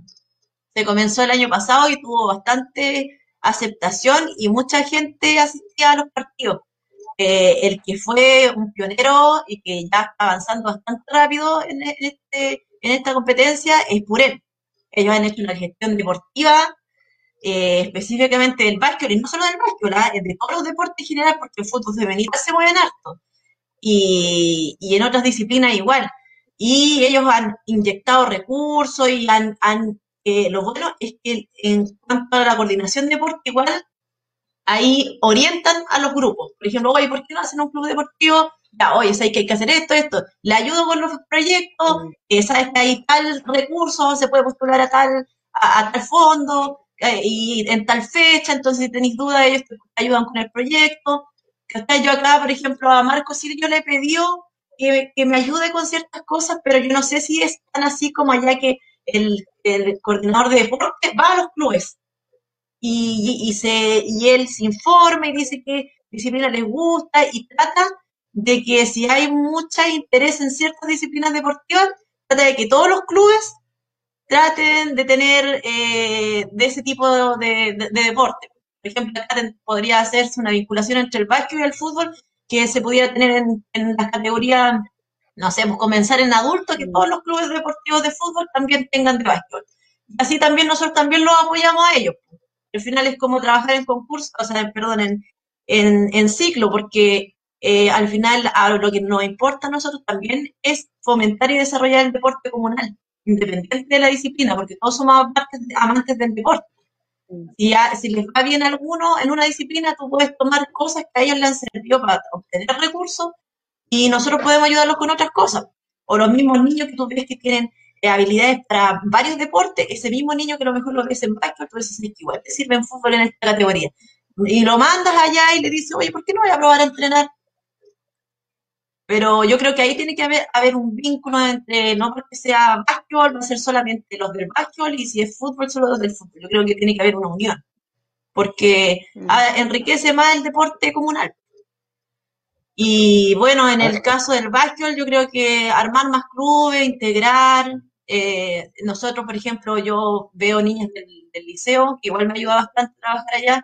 Entonces, oye, Pancho, si que niño juega bien y que tienes habilidades, le voy, le voy a decir que vaya a entrenar. Y ya, y a entrenar. O, ¿sabes? o cuando tú ves en la básica a veces, cuando se hacen competencias en la básica, igual te das cuenta. Y tú tienes que, tiene que haber un vínculo igual a lo mejor entre, yo creo que en el fútbol se da así, aquí por lo menos, el profesor de tal establecimiento va a verlo y el entrenador del equipo, del club de fútbol dice, oye, ¿sabes que este chiquillo es súper bueno para jugar o tiene estabilidad, si entrena, tiene potencial. Y tú lo mandas ahí, lo mandas, lo llevas al club o lo llevas al establecimiento lo mejor que tiende a tener más desarrollado ese tipo de deporte y vas buscando y vas teniendo comunicación y vas armando redes. Ani, Dime, en ese sentido, en ese sentido, por ejemplo, eh, yo me acuerdo que en mis tiempos, también hace muchos años atrás, eh, había una competencia escolar más regular. Eh, puede ser también que ayude, ayude a potenciar un poquito la competencia intraescolar acá en Traiguén. Sí, yo creo que la, la competencia, mira, acá lo que falta es alta competencia, ya sea por lo menos en el básquetbol, en adultos y en escolar y a nivel eh, de liceo. Eh, la- los periodos que tenemos de competencia son mínimos, que son las competencias del IND. Y eso es, son dos meses. Y si tú pasaste y pasaste al zonal, después pasaste al regional, pero resulta que el nivel competitivo con el que te encuentras allá es mucho mayor al que tú tienes en tu comuna. Entonces, al final, igual hay una frustración como equipo porque, puta, pasáis a Temuco y en Temuco tienen todo el año competencia en el básquetbol en diferentes categorías. Y resulta que acá tú jugaste dos partidos. Y si el DT es motivado y dice, oye, ¿sabes qué? Voy a hacer un partido con otro equipo, no sé, Angol, tú lo haces, pero por la interna, porque a ti te motivó y tú hiciste esa gestión o el liceo hizo esa, gestión. Pero no porque hay una competencia comunal de establecimiento y que creo que falta mucho. Lo que pasa es que también ahí a nivel de recursos el problema, porque el preescolar no tiene muchos recursos, entonces siempre hay problemas de, principalmente con el arbitraje, que hay que pagar meses de control, el arbitraje, porque a veces cuando se hace la competencia interna interescolar, eh, los mismos establecimientos auspician, por ejemplo, con las colaciones, ahí se trata de hacer una gestión o que los partidos sean uno, uno nomás para que no, no haya tanto gasto de recursos, pero el tope, eh, por lo menos en este escolar, en el deporte escolar, es el recurso para poder pagar lo básico que eso es el arbitraje y la mesa de control. Ese es el tope. No, bueno, ahí complica, Ah, ahí complica Pero el sí, tema sí, de, de la estructura y la, y la orgánica. pero si hubiera competencia, bueno, yo creo que aquí hay niños que son secos tanto en fútbol, futsal y básquetbol, secos Mm. sin tener tanta competencia. Imagínate si tú los enriquecieras con un poco más de competencia. Sería maravilloso, tendríamos una potencia en deporte aquí porque los chicos acá tienen altas habilidades en general, deportivas y motrices. Entonces, si tú potencias eso con, con, con compe- competencia, seríamos, yo creo que seríamos potencia en cuanto a deportes, colectivos por lo menos. Bueno, ahí la Ujú. otra vez estuvimos, estuvimos conversando igual con, con José, pues, José Miguel, y ahí va a empezar a... Está bueno estos mensajes que le envíen a José, ojalá que nos esté mirando para que pueda ahí ordenar un poco y mejorar. Ani, em, Mm, salgamos un poco de las ya. preguntas, que tenemos otra, otra sorpresita para que la Ay, disfrutes. me quieren hacer llorar. Ah. Hola Tiani, espero se encuentre muy bien. Bueno, ¿cómo comenzar? Eh, yo la conozco hace muchos años y más la aprendí a conocer cuando fue mi profesora jefe, séptimo y octavo básico.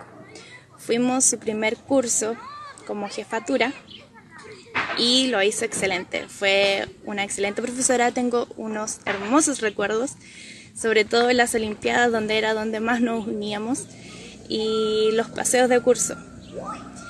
Y a través de los años también eh, nos, nos hicimos más cercanas, porque siempre me invitaba a jugar partidos a otros lados y también fue la persona que me enseñó a tener confianza sobre mí, sobre todo después de mi lesión.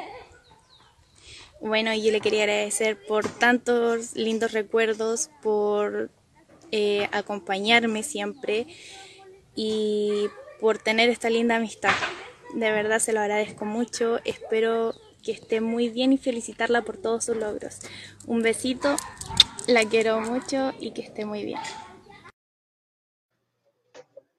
Nanay, nanay. Jocelyn. No, Jocelyn. Sí, eh, prima con Alejandra, con Chacho.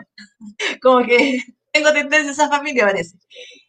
Sí, alumna, jugadora, amiga.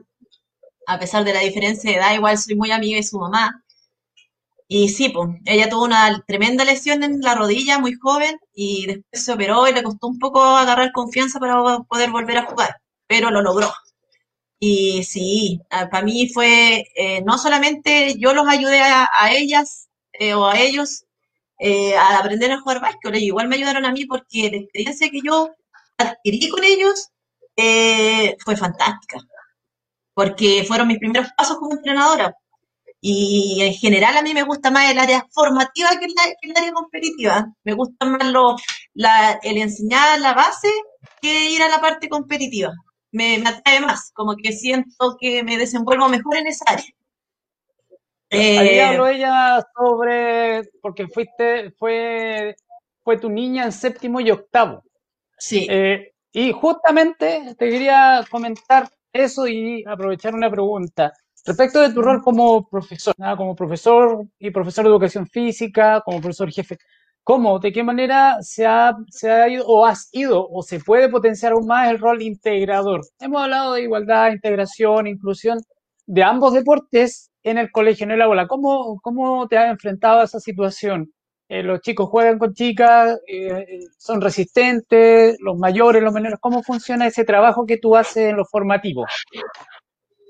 Mira, en lo formativo, yo es, bueno, como tengo una base, yo me inculcaron de chica que los hombres y las mujeres eran iguales, entonces como que cuando hago los equipos, a veces eligen las mujeres, a veces eligen los hombres, a veces yo, yo hago el equipo y lo hago mixto, siempre hago equipos mixtos.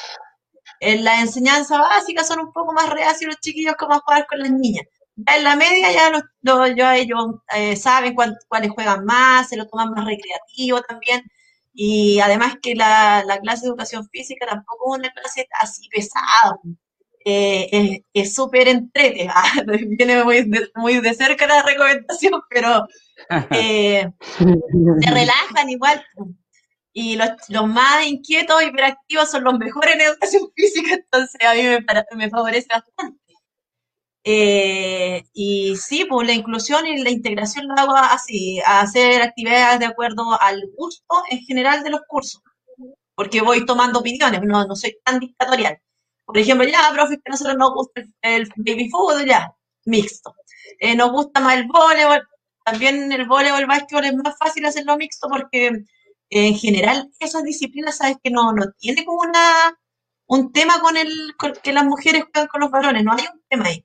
Pero sí en el- yo encuentro que en el fútbol, como dice Soraya, de que sí, como que si tú juegas fútbol, como que te ven como, ah, que eres más amachada, que eh, no, no he escuchado tanto comentario como el desatinado que le hicieron a Soraya, pero, pero sí que, que, ah, que, no, es que amachada, que aquí, allá, sí, no tiene nada que ver eso.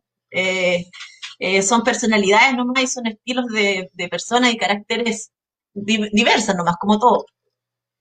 Y, pero en el básquetbol y en el, en el voleibol, por ejemplo, handball, no se ve eso, eso de que sean reacios a tomar a, la, a, a la- a las mujeres en los equipos. Para ellos como normal, mira, tú ven, tú. Cuando en los adultos de nosotros, igual cuando vamos a pistanguear de repente, y están los varones jugando y le falta una, oye, Ani, juega con nosotros. ya. O Jessica, juega con nosotros. Mm, No hay problema. Pero en, Bueno, eh, por lo menos, no, pero en, la- por lo- Sí. en, en el liceo, en, la- en educación, yo me fui por las ramas. ya, en educación, No, no, eh, pero por eso.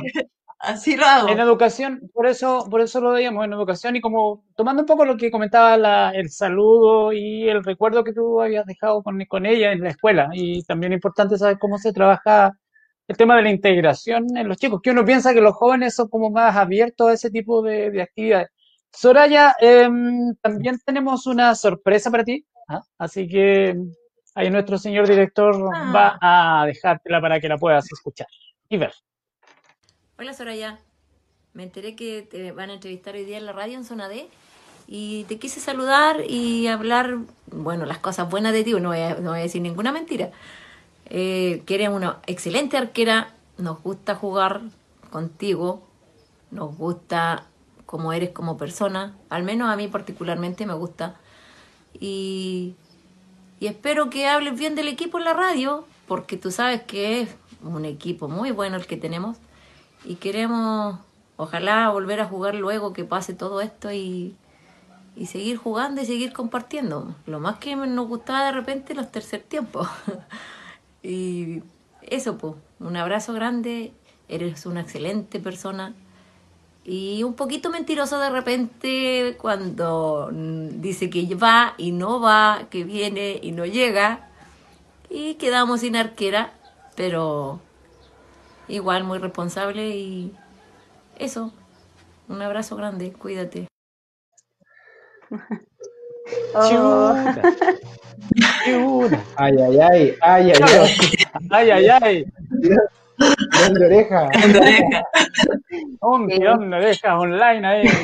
Tenemos 100.000 conectados a esta hora. Y Sebastián, Seba Cabello también está llamando, nos está llamando a ver qué pasa. dice. Cuéntanos. No, sí, la Elvira, mucha, la Elvira es como mi mamá del fútbol, por decir algo así. Eh, es la que me tira las orejas cuando falto, es la que me tira las orejas cuando le digo que voy y de repente me quedo dormida o de repente dejo el partido botado por ir a una emergencia, es la que me tira las orejas. Eh, la Elvira siempre ha estado ahí, siempre nos ha apoyado a todas, es la que juntaba el equipo y la que la junta todavía de repente cuando no está el Seba o en conjunto con el Seba. Eh, siempre lo estaba apañando ahí, la Elvira la ha dado la cara por, por todas nosotras. Eh, antes de que conociéramos, antes de que nos metiéramos al club, la Elvira era la que nos juntaba a todas, la que armaba la pichanga. Eh, como ella decía, los tercer tiempos eran lo mejor, todavía siguen siendo lo mejor después de las pichangas. Eh, somos medias desordenaditas, pero con respeto.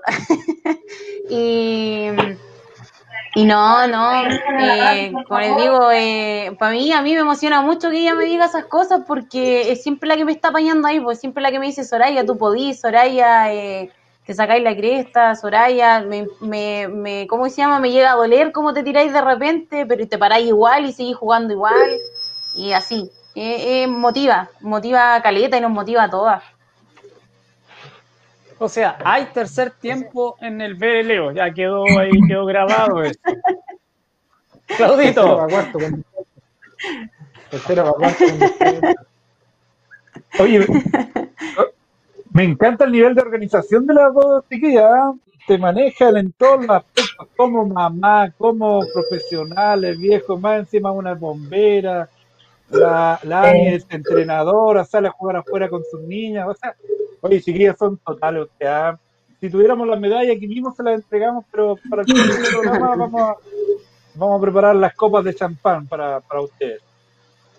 Eh, Soraya, mira, yo quisiera saber, eh, casi en similar pregunta de Ani, ¿cómo lo hace el club con la parte formativa? Porque ustedes de alguna forma igual pertenecen a un, a un barrio, a un barrio muy conocido en, en, en Traiguén, que es el barrio La Sobra. Ahí el nombre del BLO. ¿Cómo funciona este semillero ahí también? ¿Se trabaja el semillero? ¿Cómo funciona el club a grandes rasgos? ahí? Bueno, acá el Sebastián, que es la cabeza de, de- de acá del, del club, él eh, tenía una escuelita de fútbol, que el Pancho igual la conoce. Eh, tenía la escuelita de fútbol en donde tenía lo, jugaba con los chiquititos y le hacía partidos, le hacía mini campeonatos ahí a los chicos, eh, los entrenamientos, de repente las mismas copas o las camisetas, él se las conseguía, él costeaba todo con, con plata de su bolsillo o con aportes de repente que le daban conocidos a él.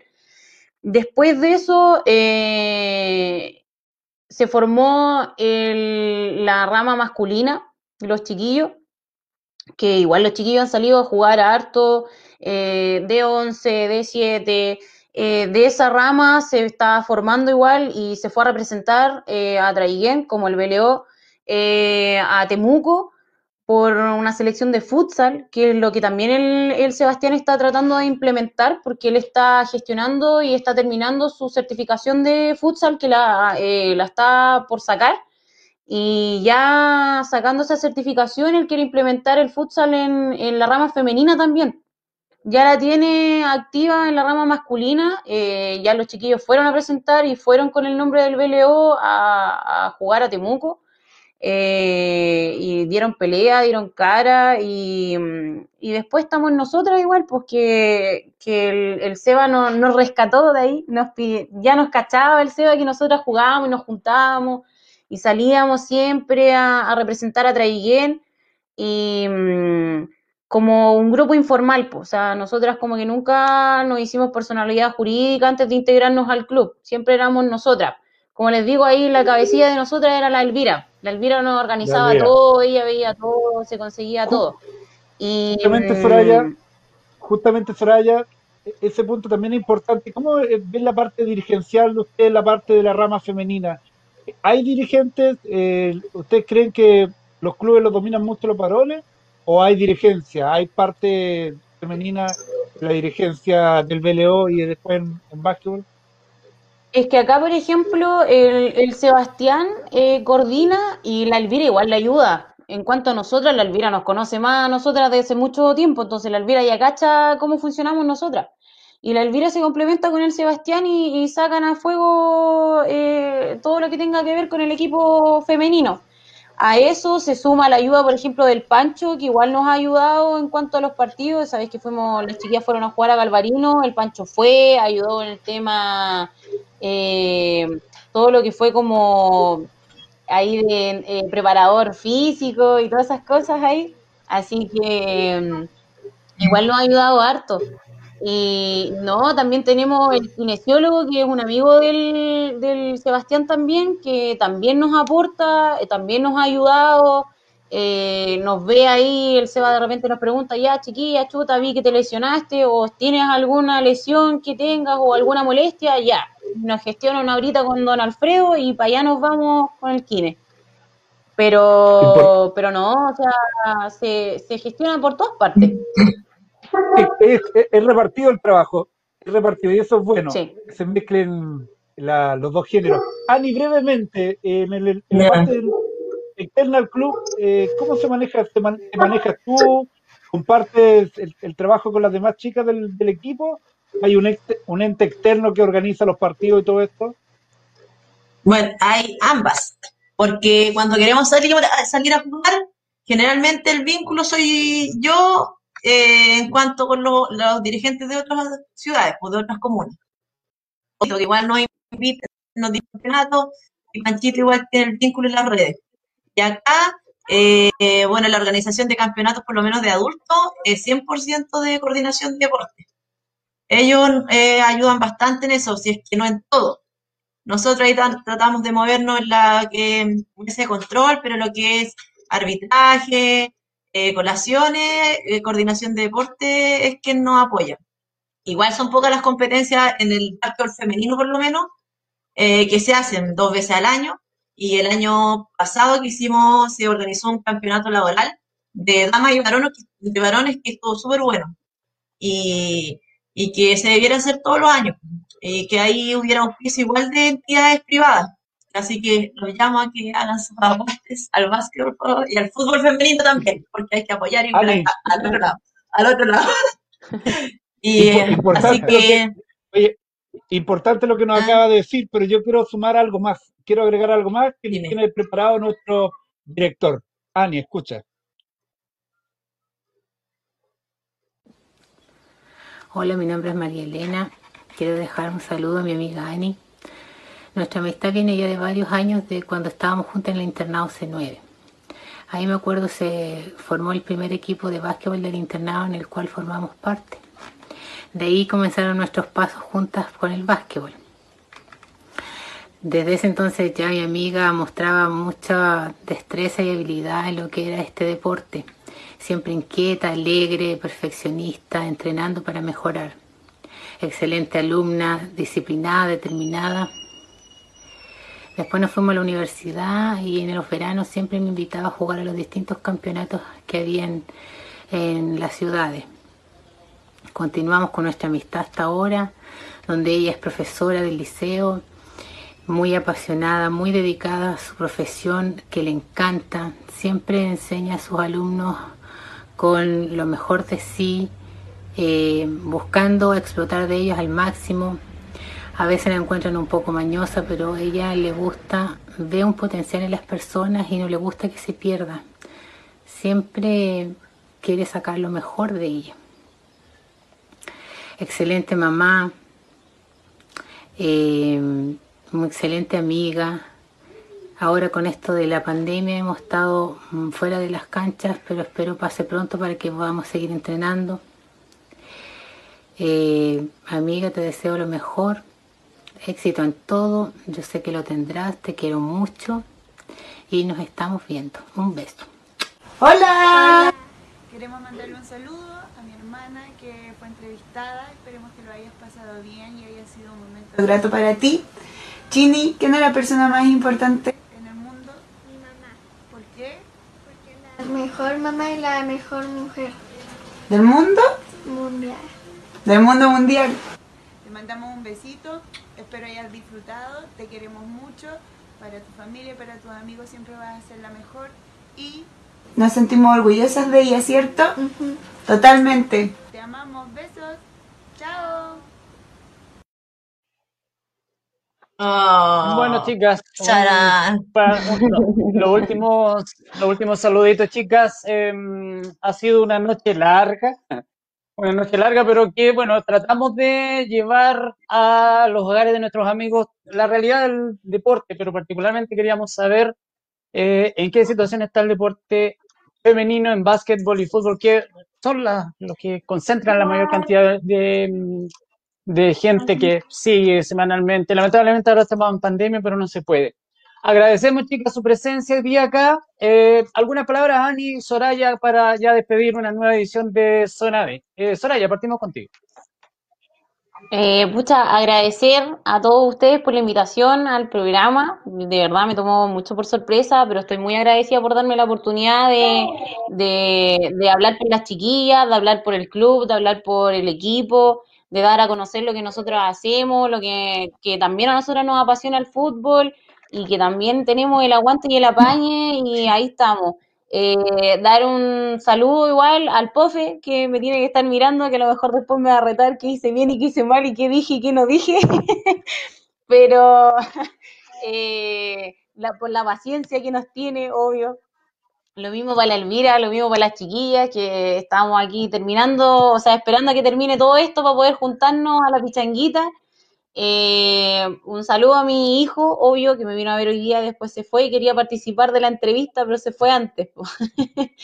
Y, nada, puedo dar las gracias igual al superintendente, que de verdad me sorprendió mucho su saludo, su reconocimiento igual.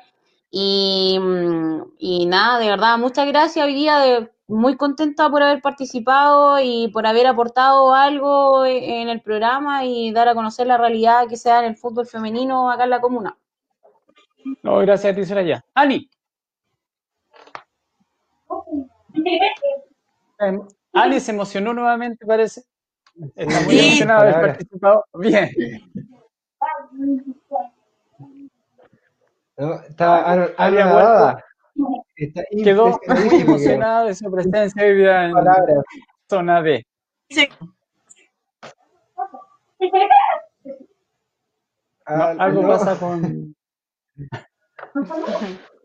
Ahí sí. Ahí. Estoy muy agradecida por la invitación. ¿Me escucha o no? Ya, ahora, Ahora sí. Ahora sí. ahora sí, ahora sí. Ya, ha pasado el caos. Ya. Eh, agradecer la invitación. Estoy muy agradecida con la invitación que me hicieron, feliz, lo pasé genial. Eh, no, muy, muy buenos panelistas y mi compañera también acá de para conocer más. ¿no? Así que muy agradecida por la invitación y por los saludos. Nada que decir, me quedé sin palabras. Mandarle un saludo a mi amiguita linda, preciosa, que la amo, María Estefanía, y a mi hija y a mi hermana, también muchos besos y que los amo mucho. Así que nada más que decir. Muy agradecida. Además que estamos exponiendo el, el deporte femenino. Somos lo mejor. O Esa era sea, la idea. Esa era la idea, chiquillas. La idea es que pudieran, pudieran aprovechar esta tribuna para dar a conocer lo que es el deporte femenino y proyectarlo a mejores y más logros y rápidamente cuando pase este. Y a todos los que hoy día nos acompañaron, mucha gente, tuvieron una, tuvimos una muy buena mm, audiencia hoy día, así que agradecemos nuevamente a Ani, Soraya, muchas gracias. Y a ustedes, amigos, los esperamos el próximo miércoles para un, para un nuevo capítulo de Zona de Deportes para poder entrevistar a algún amigo, amiga, deportista de nuestra comuna. Y recuerden que en Zona D todos jugamos. Hasta el próximo miércoles, amigos.